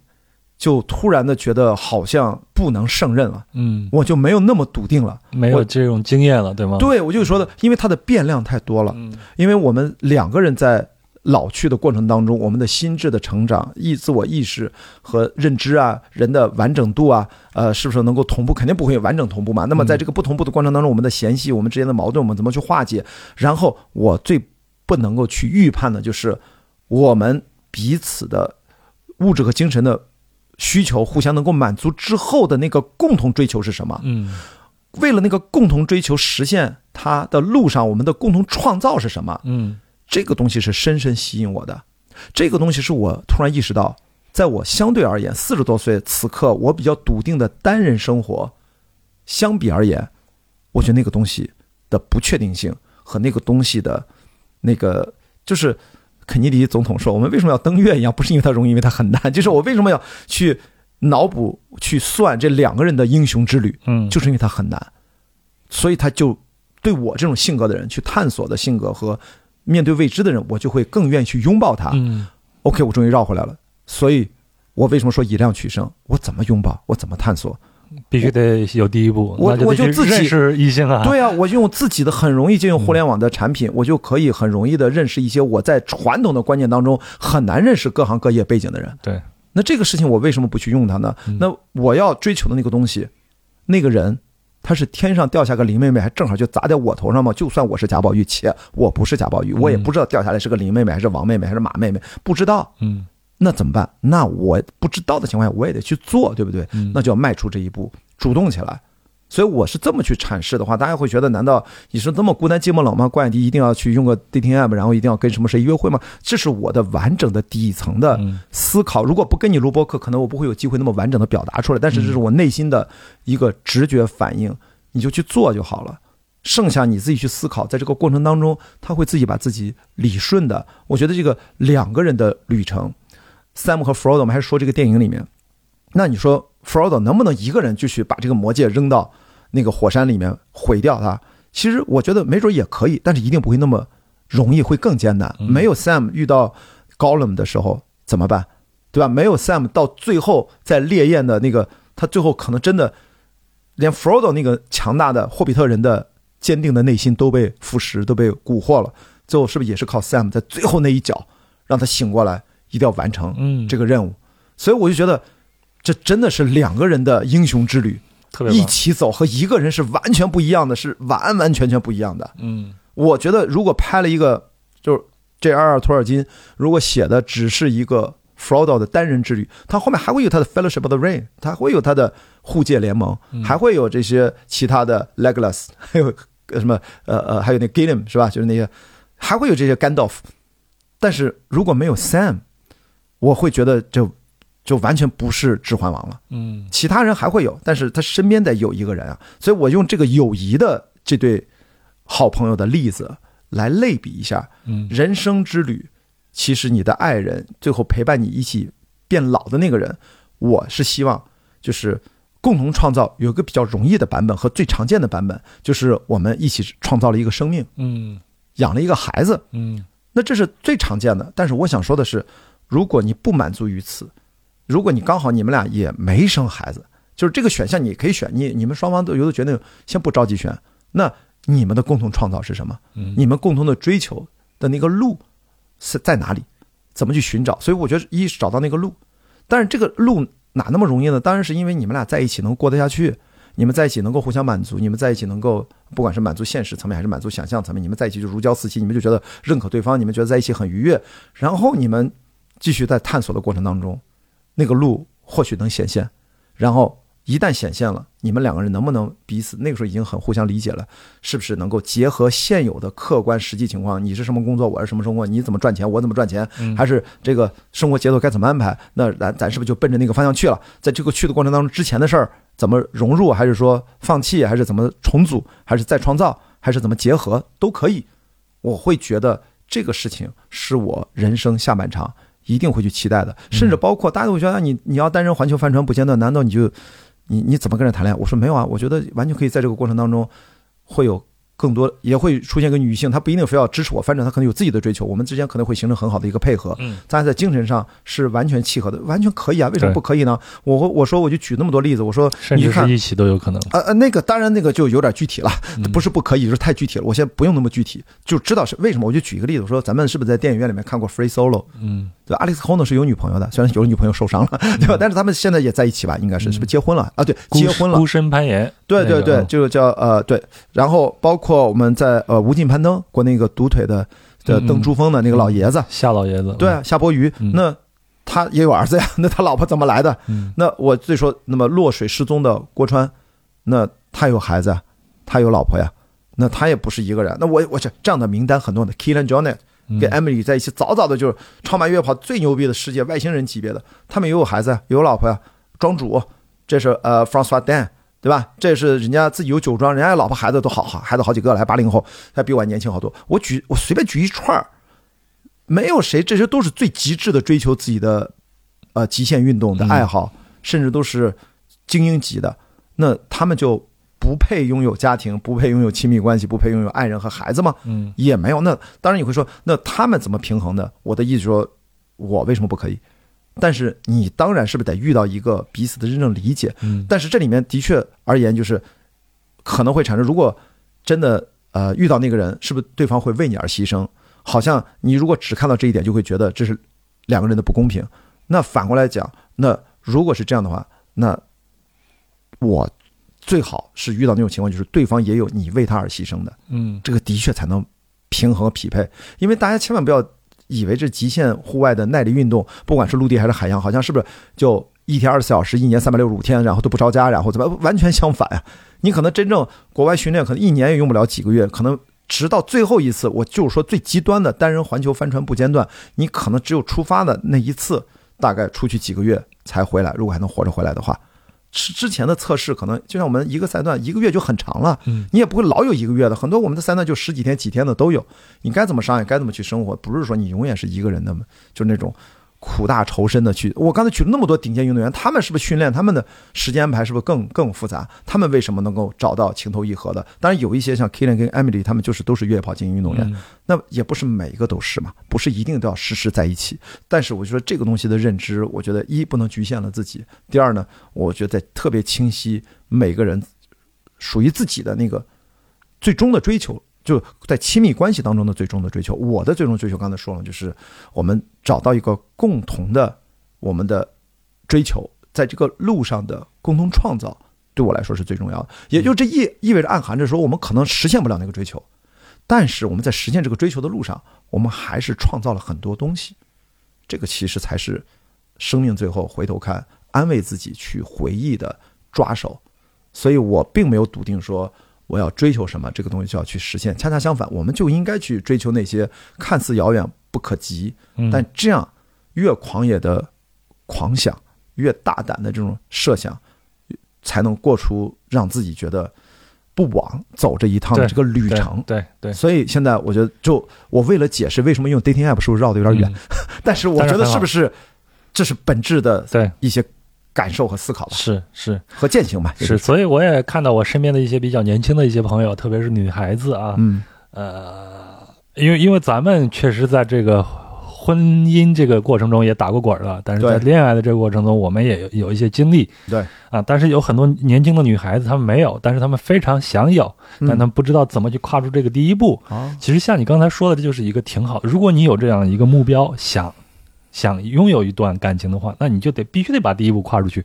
那么像啊，你刚才说的这个 dating app，或者是我们通过相亲的这种市场，它也是一种方式啊，都是认识人的一种方式啊。对对，都可以大胆的迈出去，去试，去探索一下，去看一下。但这个前提。男人相对来说，你受伤害的这种几率相对来说少一点。女孩子呢？是吧？对，是吧？女孩子也稍微的 要注意一下，保护一下自己。这只是一个提醒。明白，明白。这倒是啊，你又说到社很社会很现实的问题。对对对，男女的确是，我觉得这种差异是一得承认。啊，但说实话，咱们聊这话题是都是高危话题，是不是在播客领域？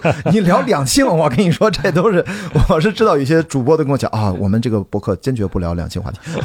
我说我其实都不太明白，我说嗯，OK，但是我知道他们在表达什么，嗯，还是还是我们，所以我刚才这么努力的去特别认真的回答这个问题，我也在思考，呃，咱别说了什么说着。无心听者有意的，大家容易彼此误解。但我觉得刚才我讲的还是就按照字面意义理解就好了。我的所有的表达都是字面意义。如果有什么引申，我会把引申义直接说出来。所以在我的讲述当中，呃，不用太多脑补我的言外之意，我没有。我的所有的 言内之意就是我的全部。意义全部的表达好，这个已经讲述的很清楚了。对对对对，行，那下一个问题啊，嗯，这其实这个问题是昨天比较让我犹豫的一点啊，所以我才向你确认了一下，就可能就会涉及到你的上一段感情啊啊，还好还好，我们还是比较友好的，所以我可以聊一些该聊的部分，可以聊的部分。好，那就可以啊，这个尺度你来把握。嗯，呃，这个其实不是一个问题，它只是一个想法。这是瓦山农夫，来自于六群。哥们儿特别有意思，在普洱那个地带一个村里的一个佤族，嗯啊，他说关哥好像说过，不知道该让孩子怎么称呼他，我就想让关哥接受孩子叫他叔，啊，不要叫爸。如果我此生有幸当后爸，也会让孩子叫我叔，不要叫爸。当然，也不是我介意怎么称呼，只是觉得孩子已经有一个生父了，没有必要再多一个。我是希望孩子明白。跟家里人所有人的真实关系啊，他这个肯定是指你上一段感情，对吗？他然后他的问题是什么？呃，他没有问题，他只是表达了这样，我只是觉得他很有趣，然后我拿出来给你分享。他可能没有关注我跟前任在一起，因为他那时候管理短视频的团队，他想自己也就是所谓的亲自感受一下做这个短视频。嗯，他自己做了一个创意，也是我们俩聊出来的，就叫第二人生。嗯，关于叫因为我的。上一任女朋友，她也离婚，带了一个孩子，两岁半。到后来我们分手的时候，大概四岁。那么，呃，我到时候当时就跟他聊，我说：“你其实你想一想，因为我跟他的这个小朋友名字我就不提了，就是，呃，我们是非血缘的这样的一个长辈和孩子的关系，也是亲密关系的一种嘛。嗯，那我们觉得这就是一个挺值得讨论的话题。网上好像也没什么人讨论，而这是我们俩的。”眼下的现实问题，就也是这个朋友哥们儿讲的。但我想说呢，我们最后录了三十多集啊，现在可能网上因为都是他的账号来发，可能他已经都删掉了，你可能已经找不到了。跟这个朋友讲，他肯定是没有看过这个三十多集的《第二人生》。在我们当时发布的时候，为什么呢？因为他说的这段话，这个选题就是我们第一集的选题是什么呢？第一集的选题就是让这个小朋友该怎么叫我。嗯，就是他说这事在我们第一集就已经拍了。嗯，结论是什么呢？就是他既不叫我爸爸，当然不应该，嗯，也不必要。第二，他也没有让他叫我叔叔，嗯，因为我觉得很生分。那叫什么呢？我最后很天然的跟他达成了一个，我跟这个小朋友直接达成了一个共识，叫我雅迪。嗯，叫名字是的，嗯，仅此而已。我觉得从小我就想跟他讲，雅迪是谁呢？雅迪是他的一个大朋友。嗯，雅迪是一个跟他妈妈很多时候每天在一起的一个人。嗯，雅迪是一个可以带他去那种叫亲子餐厅、户外，可以跟他在一起。瞎玩的这么一个人，嗯，也是一个可能雅迪是一个跟他妈妈特别不一样，不会跟他用小孩子语气讲话的一个人，嗯，不是那种 baby talk。我现在这么跟你录播客，我跟他也是这么讲话，嗯，就是我跟他在他的那个认知当中，我跟他的他有爷爷奶奶，他的呃亲生爸爸，还有他的姥姥姥爷，还有他的妈妈，嗯。都不一样的这样的一个大朋友，嗯，那么这件事儿我们就录了一段视频，把我刚才这个意思前因后果的都表达了一番。所以说，感谢这个朋友，他的第一想到的问题也是我们当时第一个想到的问题，而且我们当时就已经在全网公开的，我们就坐在沙发上，就是现在你看到这个沙发往那一坐，嗯，而且呢，那个时候我说我是创意是什么呢？我说我的语言表达能力，我觉得我就不想知道你要聊什么。选题你可以告诉我啊，我要聊这个孩子怎么称呼，嗯，具体怎么说？我说你怎么说？你就是郭德纲，我就是于谦儿，你需要我说话，我就配合你一下，嗯，你自己有什么脚本，有什么结构，想怎么都行，我就是一个附和和需要我独立表达的时候，我就独立表达。所以我们做了三十多期都是这样，嗯，就是我都是就跟咱俩今天聊一样，我不知道听众会问什么问题，我们就现挂，嗯，就现场反应，我觉得就够了。这样的话反而有那种真实感，嗯，所以就回应一下这个朋友，就是。这就是我们关心的，呃呃，第一个问题就是也是你关心的。我我还记得第二集的主题，我我后面我都记不着，我就临时想第二集主题，我记得比如说是，呃，他在表达一个呃思考，我觉得特别棒。就是主题大概的意思就是说，如果是离异的单身妈妈谈恋爱找男朋友，不能抱着给孩子找爹的心态去找。嗯，我觉得这个这个价值观、认知、感受。也都挺好的，所以我就配合他谈谈我的想法。所以你看，就是跟大家讲，就是我因为喜欢实名上网分享很多东西，哪怕我这这段恋爱，因为他自己也在发东西，所以他就天然的不会说，你看之前可能谈恋爱或者之前我前妻什么这些，他都不喜欢分享很多两人之间的关系。我觉得也是 OK，我也都没分享过。嗯，但如果遇到一个他挺愿意分享，那我也可以配合他，我也可以分享。我其实都 OK，这些事儿你们两个人觉得合适就合适。嗯，不需要。别人说啥都无所谓的，所以这个朋友跟他讲，谢谢他的关心啊。嗯，的的确确，我们是这么解决，用自己的方式解决了。嗯，好，呃，然后接下来这个没有人提这个问题，但是只是我有点好奇啊，但是我就不不去问你们为什么去分手了，因为咱们去上一次录节目的时候，你们还在一起。对对对对。呃，我想问的一个问题是，分手之后你会产生一种挫败感吗？哦，我我想再明确、再再详细的说一下，就是在之前，我可能会觉得。啊，就是一段感情或者是婚姻，它能走到天长地久，符合我们社会上的这种大众的这种认知，它是一个很重要的一个事儿。我没有走完，是我的一个错，所以我会去谴责自己，会有这种挫败感。所以我就想问你，在经历这么多以后，在上一段你们俩分手以后，你有这种挫败感吗？你看这个事儿是不是回应到了咱们前面讨那个话题，就是力不从心，力有不逮，是，然后要放过自己。我觉得在。亲密关系，它当然是一个磨练，它也像一个大学一样，你不断的升级打怪。嗯，我第一得承认，因为我还就是在离婚之后六年，重新谈了两段恋爱，其实当然也包括一些约会，也是在重新学习这个事情。我想，第一就是在告诉自己，我没有那么成熟，什么都会，什么。当然，如果有人说啊，你都这个年纪怎么还承认不？对不起，我就得承认，可能你都会了，那你厉害，我我 为你高兴。但是我们可以大胆的说一下，我大胆的说一下，其实大部分人可能真不知道。不不，我跟你说，但是很多人不知道自己不会 是啊。但是你可能不知道，但是我知道我不太会，但是没有关系，我知道我不太会，我就去训练，我去尝试啊。我不管是恋爱也好，我是约会也好，我都没有闲着呀。然后以及呢，在这个过程当中，每一次你都会意识到我在哪方面，其实下次可以做得更好一些。有些事情的确事情不发生，你也可能意识不到。那么在这一次里面，我觉得有一个最大的收获，其实就是在知道以长期亲密关系为目标，它的的确确，如果能让这段长期亲密关系持续下去，它是有真正的一个几个条件的。这个条件是什么呢？就是，嗯，我说纯粹一点，就是，呃。我们俩之所以分手，是因为我们真的谈了一个纯粹的恋爱。我们在恋爱之外没有任何多余的羁绊、绑定、连接和这种捆绑，嗯，什么都没有。我们就是谈了个恋爱。所以当恋爱遇到了一些外在的外力，不管是分开啊，还是因为一些感情上的认知啊，呃，他有他的状况，我有我的状况，包括又是疫情啊，很多 timing 的时间点的不合适啊，等等等等，客观状况遭受考验，遭受挫折，遭受我们情绪可能低谷了一下，嗯，这种情况下。你会发现，就因为只有单一的链接，没有其他的，就是一根筷子能掰断，是不是一把筷子掰不断？其实这个道理大家都懂。嗯，那我们现在就一根筷子，一掰就断了，断了就没了。或者再打一个比方，吉他是六根弦，贝斯是四根弦，结果我们弹的既不是吉他，也不是贝斯，我们弹了一个单弦。嗯，这个单弦嘎嘣儿，它能给断了。其实断一根弦儿。没事儿，吉他还有另外五根弦儿，嗯，你弹的音乐不动听还能弹，还是个乐器，但是你是个单弦儿，嘣断了，你得忙着去续弦，这个把这个弦重新给它换一根新的，或者给它续上的这个过程当中，它不是个乐器了，嗯，也就意味着很多时候一断了就没了，所以我觉得我的最大的收获在，特别是这一次的呃亲密关系当中，嗯。我就终于意识到，呃，这个听上去好像很通俗易懂，但是为什么非要自己亲身经历了才能？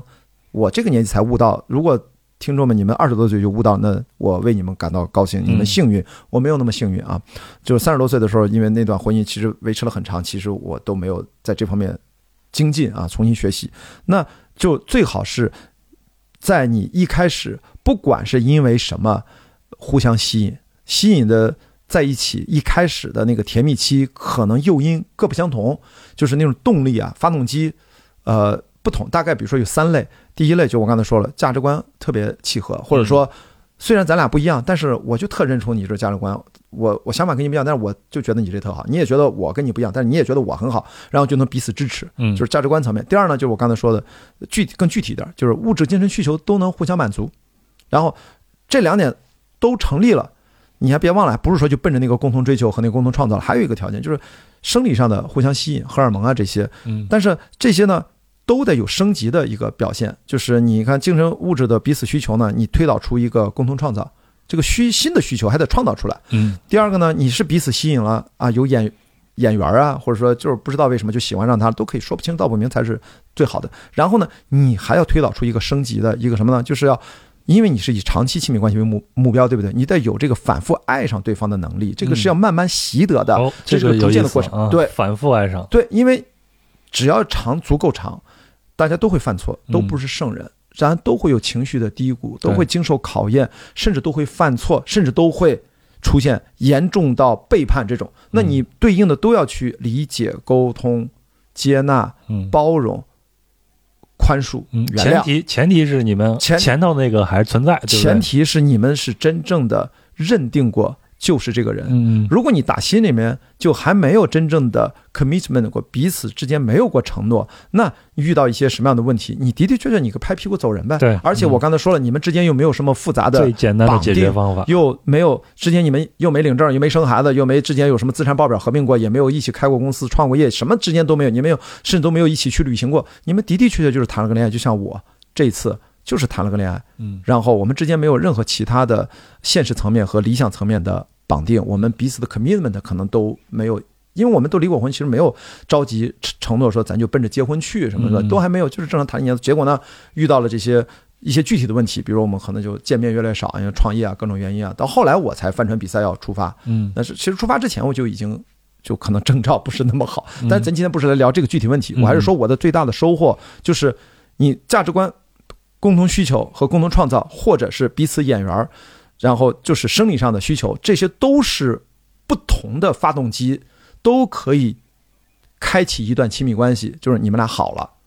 但是一定要，我的经验这次就是，你只要一旦开始了，你不用在意，千万不要陷入误区，说这三台发动机是不是都得点着了我才能开始？不是的，谁着了都可以。但是你第一个点着了，要在你关系上升期、亲密期的过程当中，脑子里要有根弦儿。嗯。另外两个发动机也应该都打着，三台发动机都着了，这个飞行才比较稳定持久。以及呢，三台发动机打着了过程当中，你还要赶紧的去跟他建立彼此都接受和向往美好的更多维度的羁绊和链接。嗯，这样的话，你们之间的关系是立体的，不是单一维度的，也是。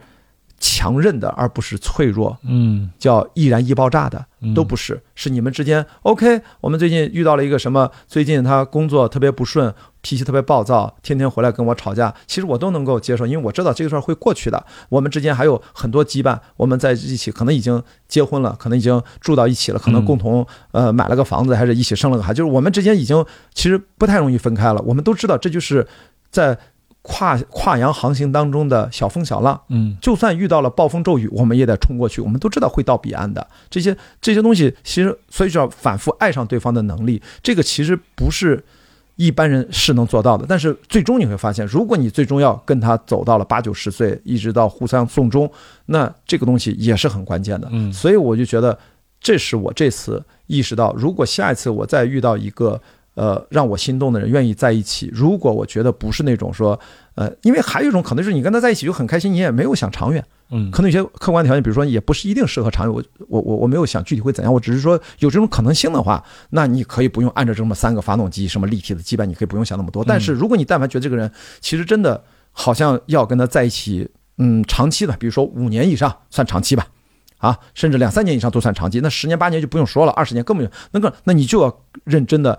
是有方法论的，嗯，是有真切的，就是你不要说自己一头雾水，我就会再次告诉自己，就是说，如果我你说那个挫败感，我现在为什么没有挫败感？就是我发现我的挫败就是我的确不知道你你让我怎么批评自己，我但是我觉得知道了。如果我们犯同样的错误，我觉得我会有挫败感的。我觉得这次跟第一次离婚之后谈两次为主长的恋爱嘛，就是还是各有收获。所以我觉得作为一个人啊，男性也女性，我觉得其实我们是在成长。是在这个过程当中，虽然我晚一点，四十多岁了还在聊这些天儿，但是我觉得对我是很真实的，这不是应该的吗？我我的意思说，要知道，我们当然不是时刻自省，时刻前进。就是这个不是那么多人其实愿意这么去聊的。我想表达就是说，他内心有美好的愿望，但是他可能不知道该怎么表达出来，他也不知道该怎么去去提高，但是只有困惑和愤懑和压抑和痛楚。嗯，但明明是，哪怕就。听咱俩聊的这段播客，那作为一个两个大老爷们儿，咱俩都是直男，对吧？就是聊这种话题，真的蛮奇怪的。嗯，真的，我真觉得跟一个，因为我在 Fit for Life 跟姥姥姥爷聊这个话题，我觉得特别自然。但是咱俩聊就觉得，但是我也不觉得尬，完全，我只是说，生活当中不会有那么多的几率，嗯，两个直男大老爷们儿在一个。封闭的房间里面，在聊自己的这个感情精神世界的这个这个叫叫叫不断的成熟，嗯啊，或者说呃一个人的人生英雄之旅要如何变成两个人的英雄之旅，嗯，这其实真的很难得，真的很难。这平时因为我们可能跟个女性朋友是，我我也很开心跟你聊这些话题，嗯，就是很难得，我真的很难，就是我们生活当中极少有这种。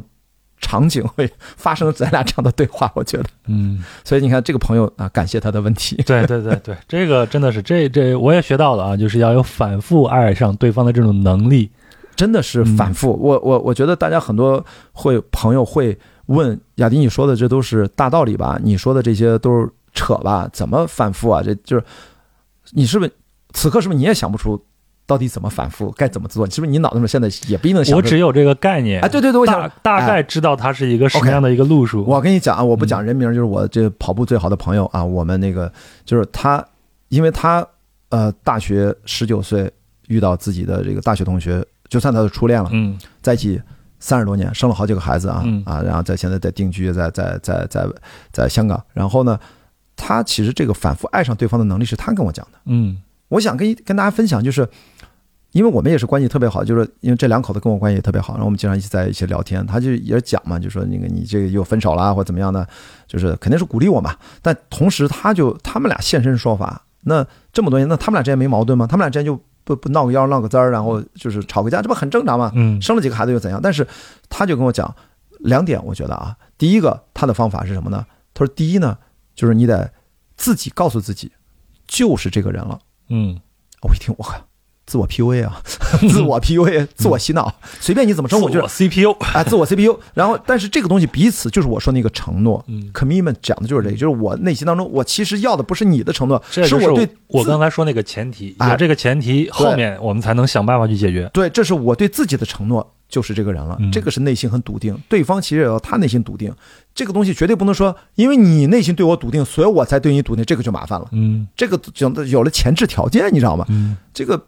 双方的 commitment 都是在，无论你怎么想，这是我对你的一个笃定。这情侣或者夫妻中间最大的一个问题啊，经常出现一个问题，就是谁付出多，谁付出的少，双方的评价标准不一样，没有一个对等，它是一个动态分布，长远回头大时间尺度回头看的时候，基本是对等的就可以了。对，所以你刚才说那个前提就很重要了。处于的任何一个时间点的一个此时此刻。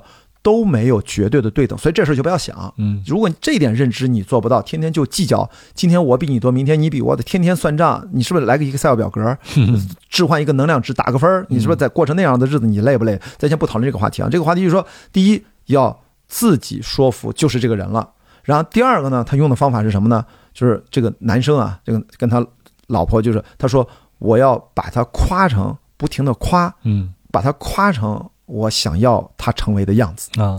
注意啊，他这个，如果你没有第一条，你如果直接第二条，这也是挺精神洗脑、控制别人的。虽然你用的是夸，嗯，但是对不起，因为你有一个第一条为前提，就是你已经认定我就要跟这人在一起了。你说耍赖、撒撒泼打滚无所谓，互相迁就都行，但是我要也要跟你搞好关系。所以这是这是听上去都特别奇怪的表述。当然这个。全很复杂的过程，举了很多例子，我就不展开了。那么，反复爱上对方的能力，就是你是不是听着讲到这儿，这两个方法好像又具体了一点，但听上去是不是还是没有对应，对不对？嗯，我再讲一下，我还是这俩人啊，就是咱要讲一个例子把它串联，因为他讲的这个标准，那人家是怎么做的？OK，跟我讲这话是二零二二年的二零二一年的，啊，不是二零二二年的九月份，不是在香港嘛？跟他们聊天。OK，实际上人家我们俩认识的时候，二零一六年吧，然后在五月份在尼泊尔。然后我们再参加珠峰马拉松，然后这一对儿夫妇，这个男生他们都是啊北大的高材生，然后我们要从卢卡拉机场一直要走到珠峰大本营，E E B C 呃呃呃对呃呃算算算 E B C 嘛，一直走十天，逐渐的适应海拔的高度，到了大本营睡两晚。你没有高反才能跑这个马拉松，起点在珠峰大本营，终点在南赤巴扎，海拔三千八，起点是海拔五千三百八，所以在这个漫长的十天往上走的过程当中，大家都不同程度的高反，我就偶尔有点头疼，但就还好，该吃吃，该喝喝，该上厕所都很好。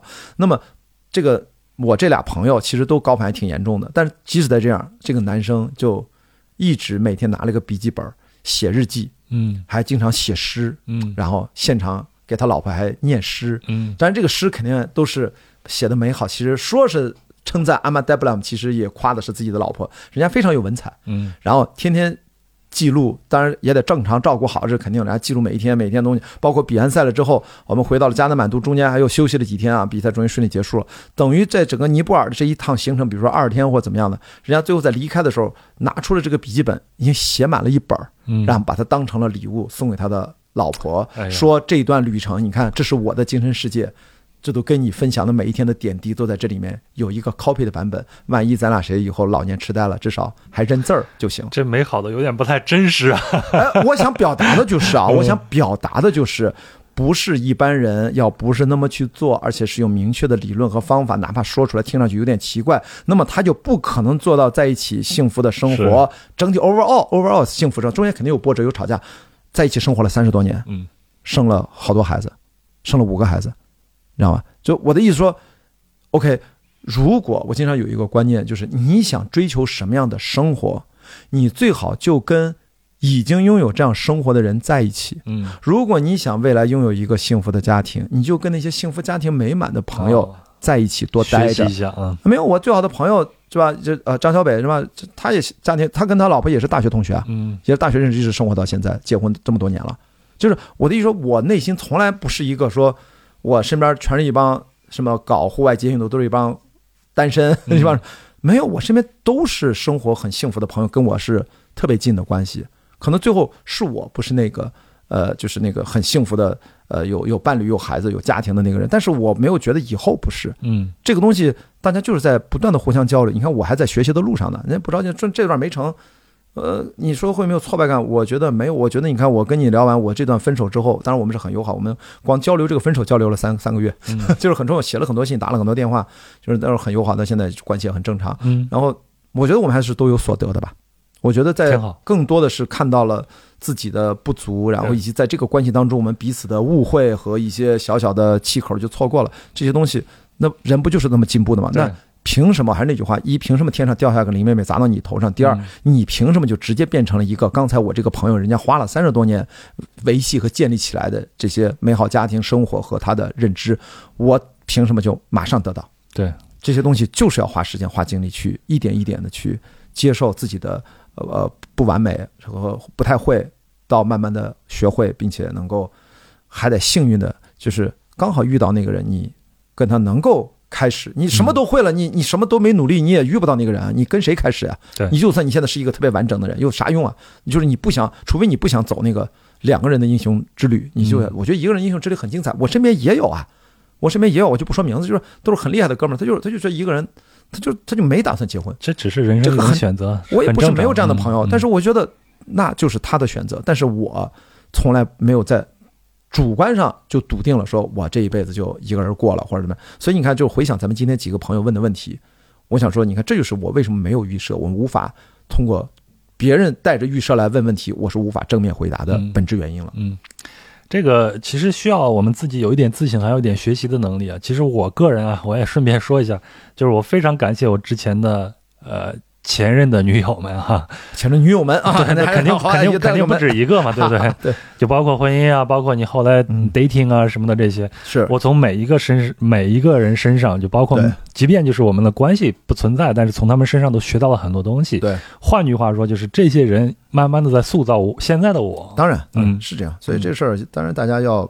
要友好的交流，但是现在我也没知道，反正大家这个两性话题非常难聊，咱俩聊成这样，我觉得这一期是不是很安全，我都不知道，反正就这么着吧，这是我的真实想法。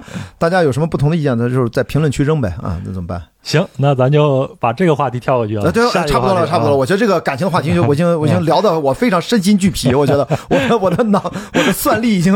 到达峰值了，你知道？因为因为我怕说说错话，你知道吗？下一个话题，下一个话题呢，就是有一个叫 Judy 的啊，Jude 啊，是来自我们小鹿群，不是 Judy，Judy 是一个女女的名字，Jude。他问，呃，如果能时光穿越，你最想去哪儿？这个问题非常的简单，对吗？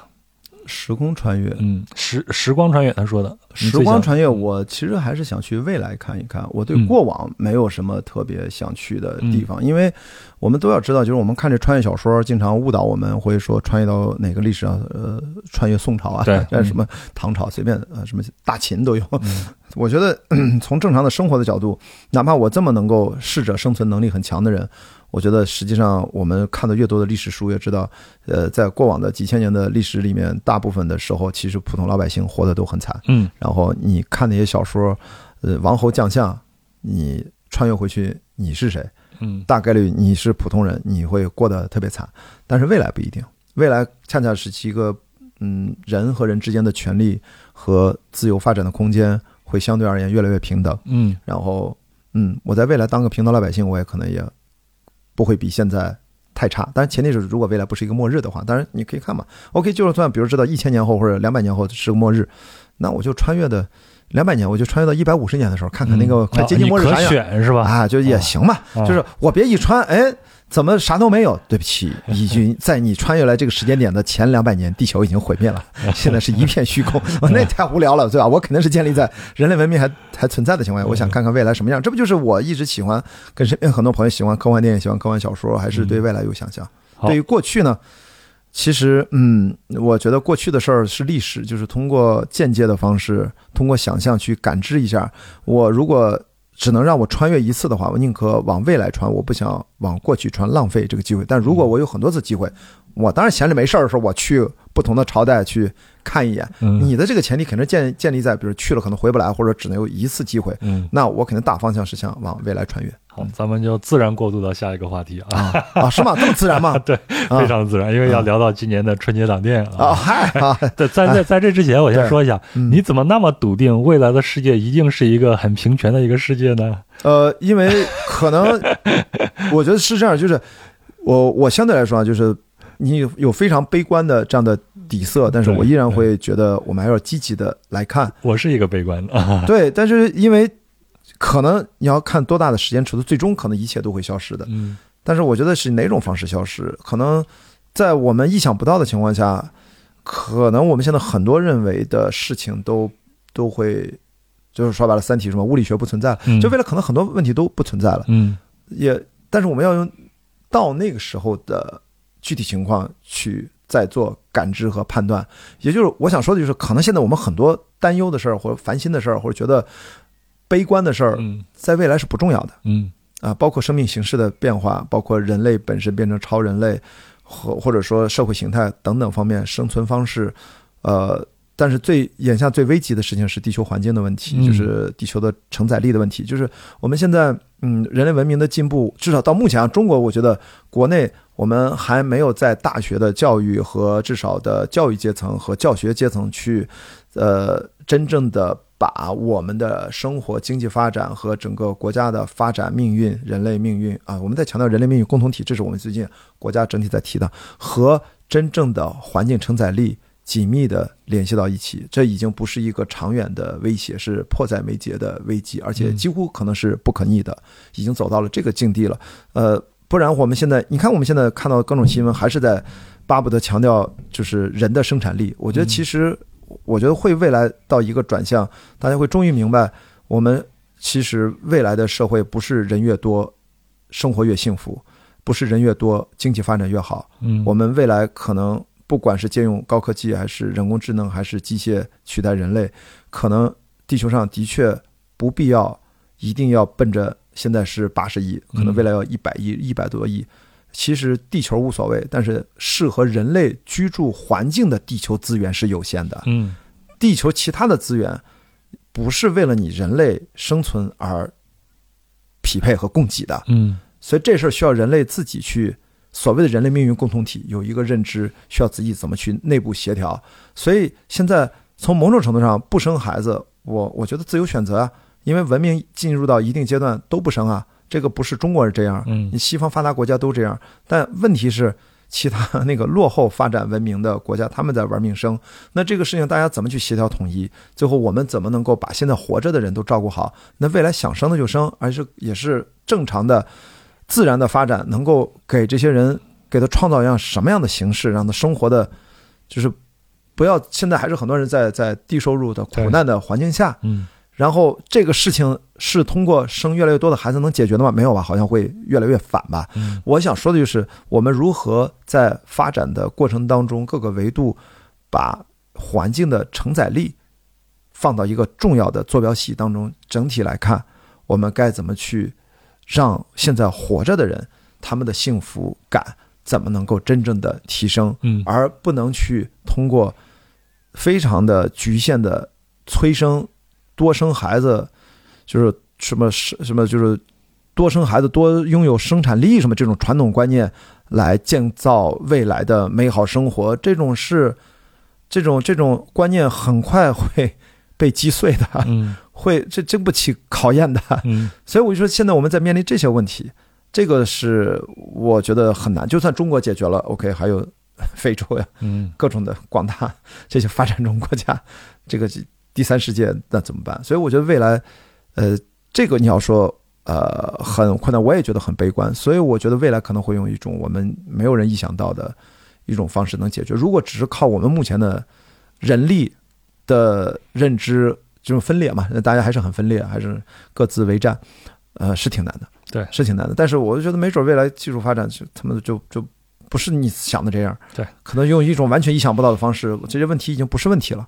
我不知道是什么，我现在我想象不出来超出我的认知范围的东西。对我说什么推论，可能都是小儿科，都是荒诞的，所以呢，就干脆先不想。我觉得这个问题可能会。会解决，但是用我意想不到的方式解决。科幻，科幻嘛，科学幻想啊。所以说以后，当然你所以要抱有希望。我们很多的东西都是建立在我们现在对现实的一种认知上，你才是乐观的或者是悲观的，对吧？比如说我是一个悲观的，那我是建立在现在的现实，包括我自己的这个环境上才做出这个。对。但是未来到底什么样，谁也不知道。所以我跟你一样，如果有这样的机会，我会去未来看看，不管它是什么样的。对啊，对啊，《流浪地球二》不就在说这个数字化生命吗？这就是代表一种新的可能性。对。好，咱接下来就是这个话题了啊，嗯，这是呃舞群的 Lucia，嗯，还有舞群的王毅 C N L 王毅，他们都问的是关于电影这个问题。这个电问题很长，Lucia 这个问题很长，我就简单来说啊，嗯，他的大意就是说他很喜欢《流浪地球二》，呃，准备去二刷。但是他身边也有一些朋友，就非常不喜欢这种所谓的主旋律的这种电影啊。我这个主旋律我是画双引号的啊，他原话也不是这样说，我只能这样简单的来说。嗯，他的朋友的一个观点就是说啊，如果这样的就是这样的家国大片啊，长期的主导市场，以后我们很难保证这个作品的多样性。嗯啊，他就是想问你，嗯，这样的观点是成立的吗？你是怎么看的？我觉得，首先就是影迷或者非影迷啊，就是我觉得我们能提出这样的问题讨论，说明这些影迷还是或者非影迷，他至少去用了心。嗯，但是我觉得这里面只要避免一种尬聊和一种价值错乱，就是我们得统一哦。嗯，如果你觉得这叫主旋律，如果你要反对《流浪地球二》这种电影，那你是不是也顺道把好莱坞的都给反对了？嗯，好莱坞的主流娱乐大片，比如说最新的《壮志凌云二：独行侠》。嗯。啊，比如说你现在随便的这些漫威，比如说黑豹吧，嗯，啊，就是人家那都是英雄主义，嗯，那其实都是美国的主流价值观，嗯，也人家也是宣传自己国家，人家就是这个国家还拯救全世界呢，嗯，咱们现在《流浪地球二》还都是东方的这种价值体现，我们是要团结大家，我们不觉得所谓的真正的危机是靠一个人用超能力去解决，我们现在。是要团结一切可以团结的力量，啊，我觉得在这个角度上来说，我其实反而坚决的不认为《流浪地球二》是大家嘴上说的那个主旋律电影。嗯，如果你说它是主旋律电影，那就意味着你未来基本上可能看电影的选择越来越少。嗯，因为一方面啊，首先话从两头说，一方面就是说我是希望。创作越来越丰富，这是我一直公开表达。我其实是坚决的反对过度的审查的。好，我是。然后我这再给你加一个前提，我刚才忘了给你念了啊。他说，近些年确实文艺作品主旋律增多，各方面的思政工作都在加强。呃，他特别画了一个括号，说像我们所处高校感受比较明显啊。对对对，这个前提我加上。对啊，所以我就说，我们都知道。他的这个朋友都已经聊到思政这个问题啊，就像大学的老师都有思政老师，你像都叫思政，他不是辅导员。我觉得以前不都叫辅导员吗？我现在大学我在读博士也有思政老师，所以这个在整个的意识形态和政治氛围发生了整体迁移的情况下，你如果提出这样问题的人，把锅甩给了创作者，嗯，这是对这个行业的不尊重，哦，对现实一种观点啊的对现实困境的一种漠视。也就是说，如果你认为这是一个整体大环境的问题，你要去直接面对环境问题的根源，你不要只是找一些相对的软柿子来捏去挑刺儿。那么，我作为一个从业者二十多年，我在深切的，我刚才一直在说，我是反对过度的审查，因为审查这个东西，从海斯法典从一百年来各个国家都有啊。我没有去反对泛泛的审查，我觉得那个是没有意义的。你没有。国家的监管部门的审查，你就没有行业的审查吗？你就没有市场化的审查吗？那人家还有分机制，那就是市场化的审查呀。嗯，所以我觉得我们不反对审查，但是不管你是什么单位，我觉得希望能关于审查呢，能够，我觉得在一方面能够适度的让，既然还是个文艺创作，回到它应有的位置。嗯，而我也不反对说电影作为的一个呃叫宣传的这样的一个作用，或者意识形态这样一个作用，我也从来不想否认，因为它历史上从来就有这个功能。但是，是不是要把这个功能变成它唯一的功能？嗯，这是我要提出疑问的。所以，大家在讨论中国电影的时候，我希望大家一要自洽，认识现实问题，知道真正的你反对的是什么，嗯，而不要把反对的主要核心矛盾自己不敢面对，然后。转向去面对一个很容易去 challenge、去挑战、去质疑的，嗯，就是更本质、更艰难的那个目标，就是房间里面更大的一个大象在那儿。我觉得你要去问，那我是可以正常讲的，就是说我是反对过度的审查。我觉得这几年这个审查手伸的有点太宽了，嗯，大家都不舒服。我可以坦诚的那么聊，因为过去二十多年，我们从最低谷没有人看电影，九十年代。对吧？对，那体制改革到后来慢慢这个行业做起来，是完全经历的这个年代。我说这话都是因为我作为一个从业者，是见证了、参与了整个行业的大周期。在这种情况下，如果你真的认为现在主旋律越来越多，那谁让这个事情变成的这个状况的？你去找谁去？现在这些从业者很多，因为这个行业都没有片子拍，吃不上饭，这个行业在萎缩，人才在流失。我想说，你在这样的一个大环境下，这位朋友其实也都举了很多自己身边的这些思政老师的例子，他都知道在发生什么。然后这个时候，我觉得对于中国电影，你可以因为说拍的片子不好看不喜欢，你买了电影票，你可以去批评，甚至去骂，甚至打负分都行，我觉得都没有问题，这是你的消费者的权利，我都是 OK 的。但是咱不能揣着明白装糊涂，然后不停的把电影行业的从业者或创作者拉过来踩在脚下。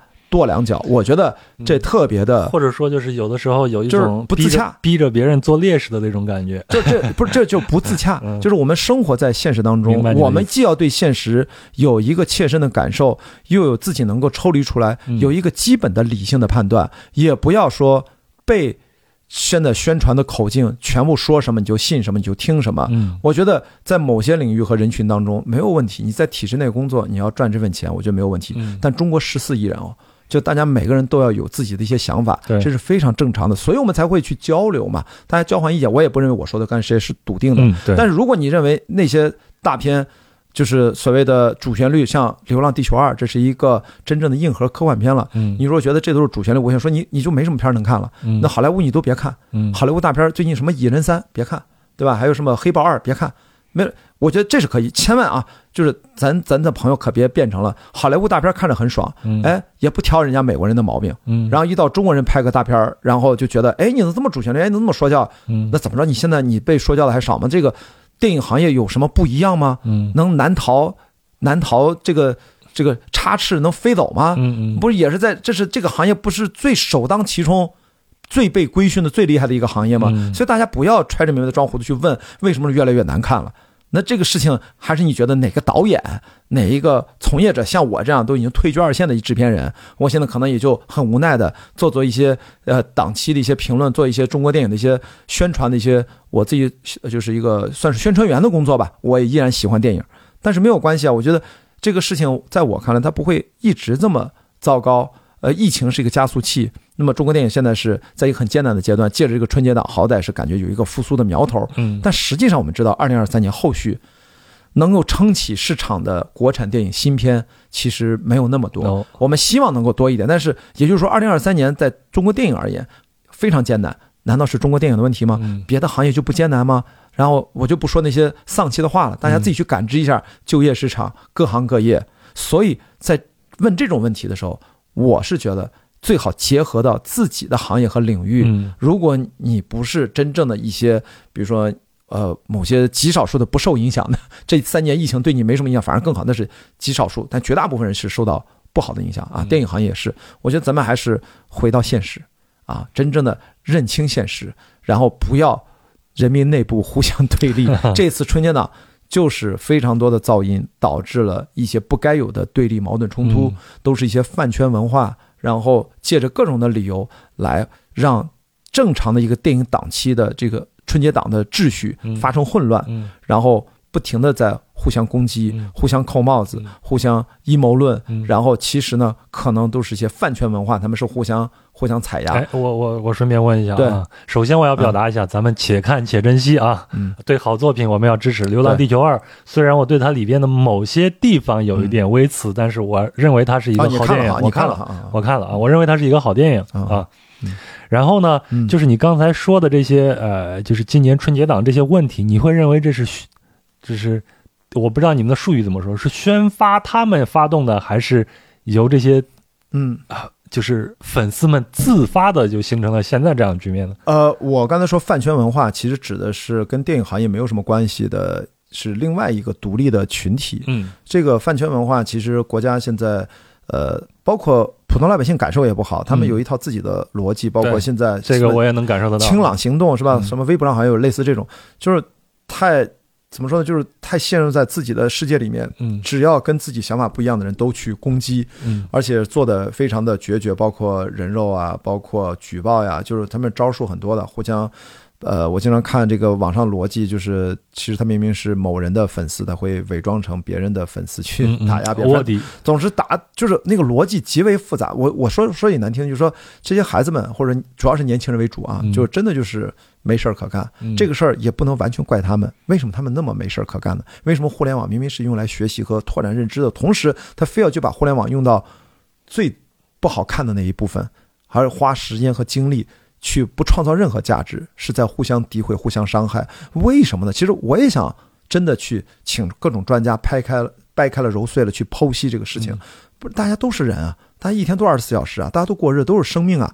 为什么呀？所以这个事情，我作为一个就是不是什么专家，我很难去把它剖析明白。我只说这些事儿，电影行业，特别是都到了二零二三年春节档，没有几家能干活的电影公司了。理论上，大家是。抱团取暖都不知道能不能活得下去呢？我们从职业的电影人的角度，公司和公司之间没有真正的互相攻击对方的动力了。举个例子，你看看片头字幕，出品方这七部电影，主要的电影，大家多少出品方都是互相相通的。嗯，不管是光线影业还是猫眼，还有很多啊中影等等，它都是参与了很多片子，大家是一体的。嗯，这个是为了中国电影一好都好。你要非要说谁的票房比谁高了，抢了谁的蛋糕，对不起，输赢永远都有。这个真正的职业电影公司，就是这几家目前还存在的主流的公司组盘的这些公司，我会坦诚的告诉大家，都是久经沙场、输得起的职业玩家。嗯，什么叫职业电影人？职业就是真正的主要的核心电影公司，就是他们都接的接受得起市场残酷的考验，就是他一。一方面，一个片子大赔，他不会说公司关张不干了，他做好了这些准备，拍几部可能赔，可能有几部打平，可能有一部大赚，可能是整体 overall 整体它就赚钱了。这从来都是这样的，没有哪家公司一定可以拍胸脯说我这拍一部电影赚一部，所以。票房高高低低，起起伏伏，它只是一个档期的表现。那你全年你是不是有足够多的片子在别的档期你赢回来？其实大家就是一个良性竞争，而且特别是在这几年，已经没有什么多余的体力还去互相下绊子。所以在今年本来我觉得不应该出现的这些问题，居然都出现了，就说明，你看我举一个例子，以前的饭圈的粉丝之间的恶性竞争，他们主要的战场。是微博，他们使用的这种工具叫超话，他们要在超话做各种的数据，谁要比谁好看，谁谁谁发了什么专辑，出了什么作品，他们要刷数据，然后要进行对粉丝的，不管是这种这种叫奉养，还要还要是说培养也好，他们好像感觉自己对。他们的偶像有特别大的发言权，而且他们组织非常严密啊！我记得有朋友做播客，就连线这个什么叫聊这个饭圈女孩这个话题，也聊了两三个小时，我还都认真听了很多东西，很多专业名词我都第一次听说，都不太懂。这这个其实就是一波一波的，但是这次你会发现，哎，他们把这个阵地换到了豆瓣儿，嗯，这个豆瓣儿本来就是一帮影迷才用的产品，嗯，你们没事干嘛要用这个产品？那现在连这个分儿都变得不正常，那个短评。都刷了一些特别不重要的，你说这些东西跟电影的营销公司要背这锅吗？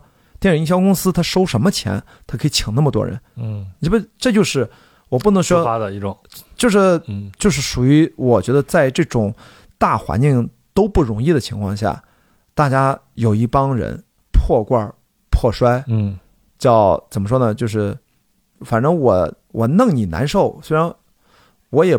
不落什么好，我可能就落一个满足底层的一个病态性的自嗨啊，仅此而已。所以我对这件事情，我公开的讲，很简单嘛，谁来攻击咱俩，谁就是对号入座，因为我们又不再说任何具体的人，嗯，具体的 ID。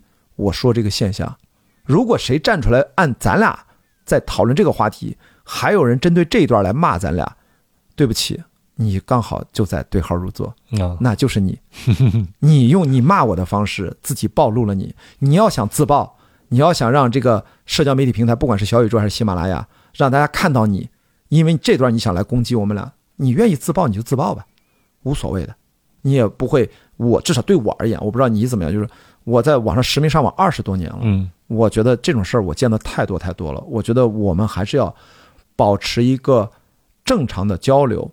面对这些非常糟糕的这些，我真的觉得啊，这就是疫情后的大家可以憋出毛病了，让这个饭圈文化都在，我都可以把它大类归成 PTSD 整个疫情的这种叫创伤综合症的一部分。嗯，本来没有春节档不需要这样，当然你也用了一些流量明星，那以前也用来着，那以前怎么不是这样？怎么为什么就在今年要爆发成这样呢？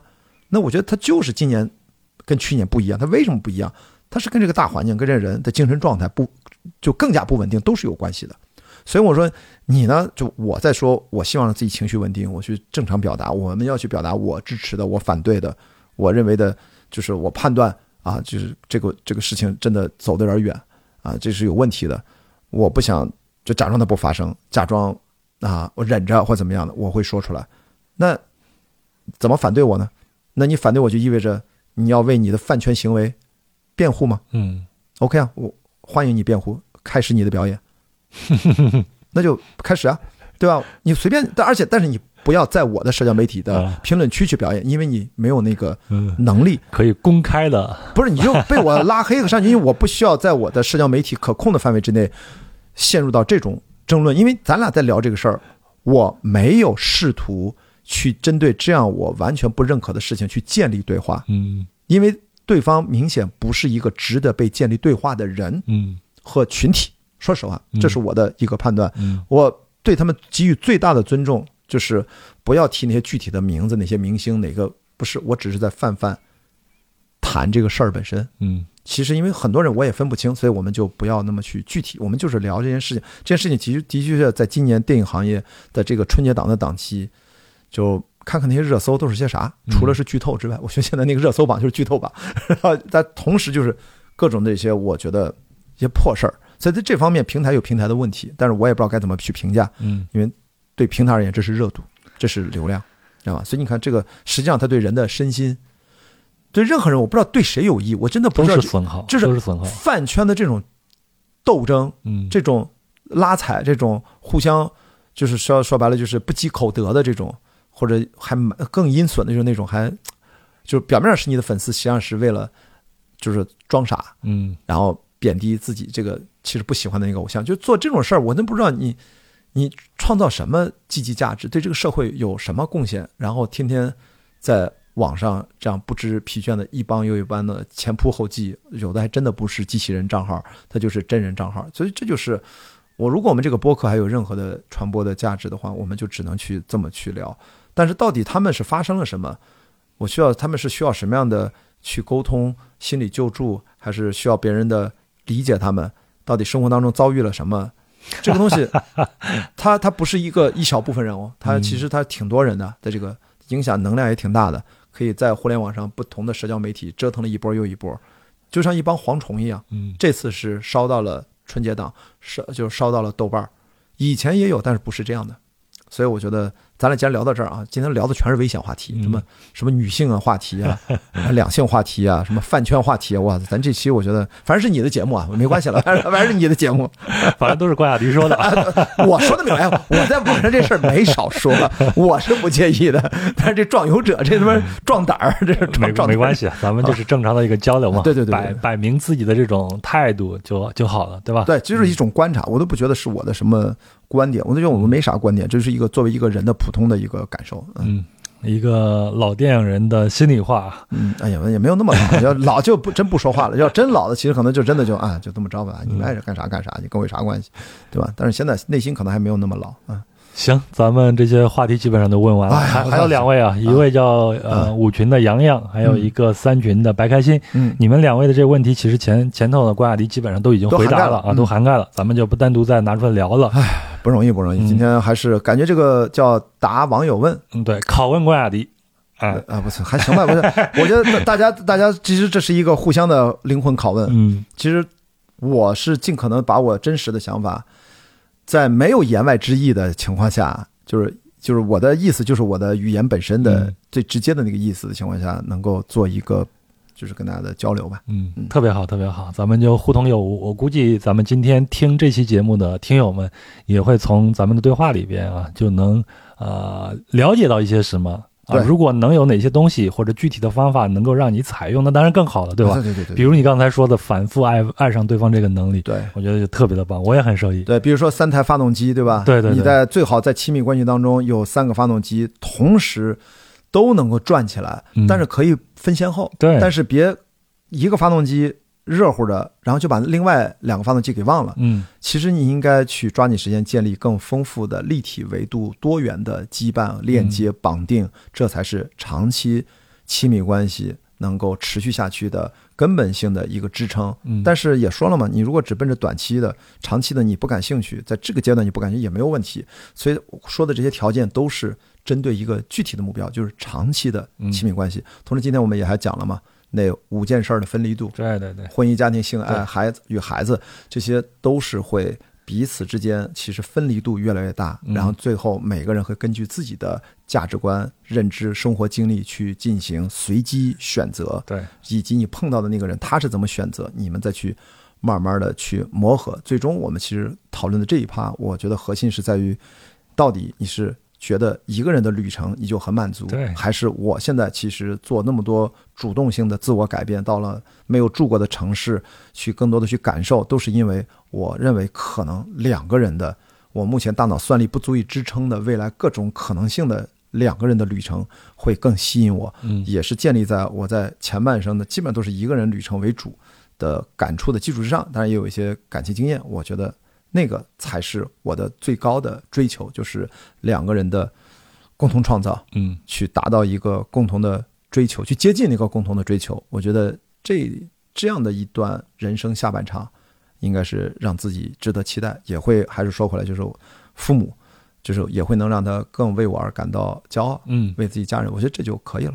嗯，反正咱们今天对话，各位各取所需啊。是的，你总有能啊有有你自己共鸣的那一部分的。对我今天其实都不知道聊点啥，这个好像 这期也不太符合壮游者的主题，可能。哎，但是我觉得但是精神上是咱们就是在我们的壮游不一定是一个具体的目的地，我们是在精神层面的，我们能进入到你的内心，然后看看你到底是怎么想，这不也挺好的吗？我觉得这个壮游其实真的还，我突然意识到，其实精神层面上非常契合，就是是在壮游者是。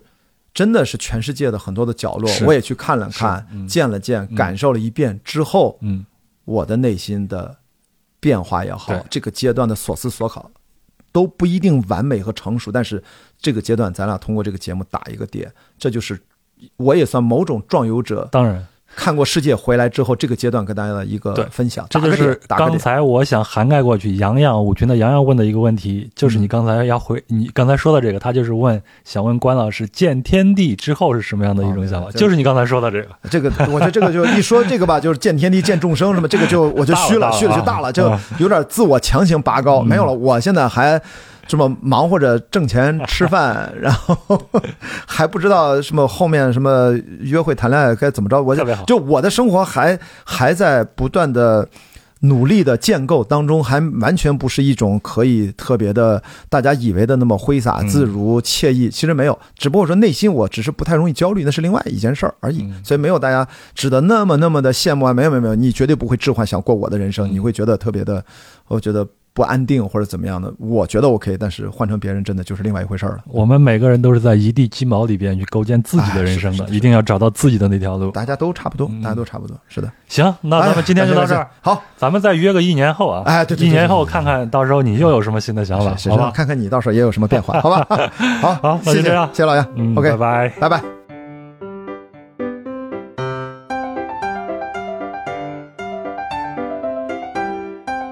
好，那这就是本期节目的全部内容了。我想，如果你能听到现在，那你也适合做极限运动了，就是极限听播客运动。行，非常感谢雅迪，也非常感谢提到的和没有提到的提问者，也感谢您的陪伴和收听。那如果您对本期节目有什么想说的、想聊的，都可以在留言区里边留言，那我们会来和你互动。另外呢，您也可以通过小宇宙单集节目下方的赞赏，或者公众号任意一篇文章下方的喜欢作者来赞助支持壮游者。那接下来呢，我要感谢一下通过公众号打赏为壮游者进行赞助的朋友，分别是文文、李卓 A R E T E，还有 A Tiny 孙，应该是这样发音的，还有 E H U T，还有易峰，还有 C L Y 潘达，还有 T M M。还有 T I M O R H Y，还有小白，还有羊，还有小卷心菜，还有 Grace 等人，非常非常感谢。那我继续努力，再次感谢您的赞助。另外呢，我再提醒一下，小宇宙也开通了赞赏功能，那您可以在单集节目下方的赞赏处对壮游者进行赞助。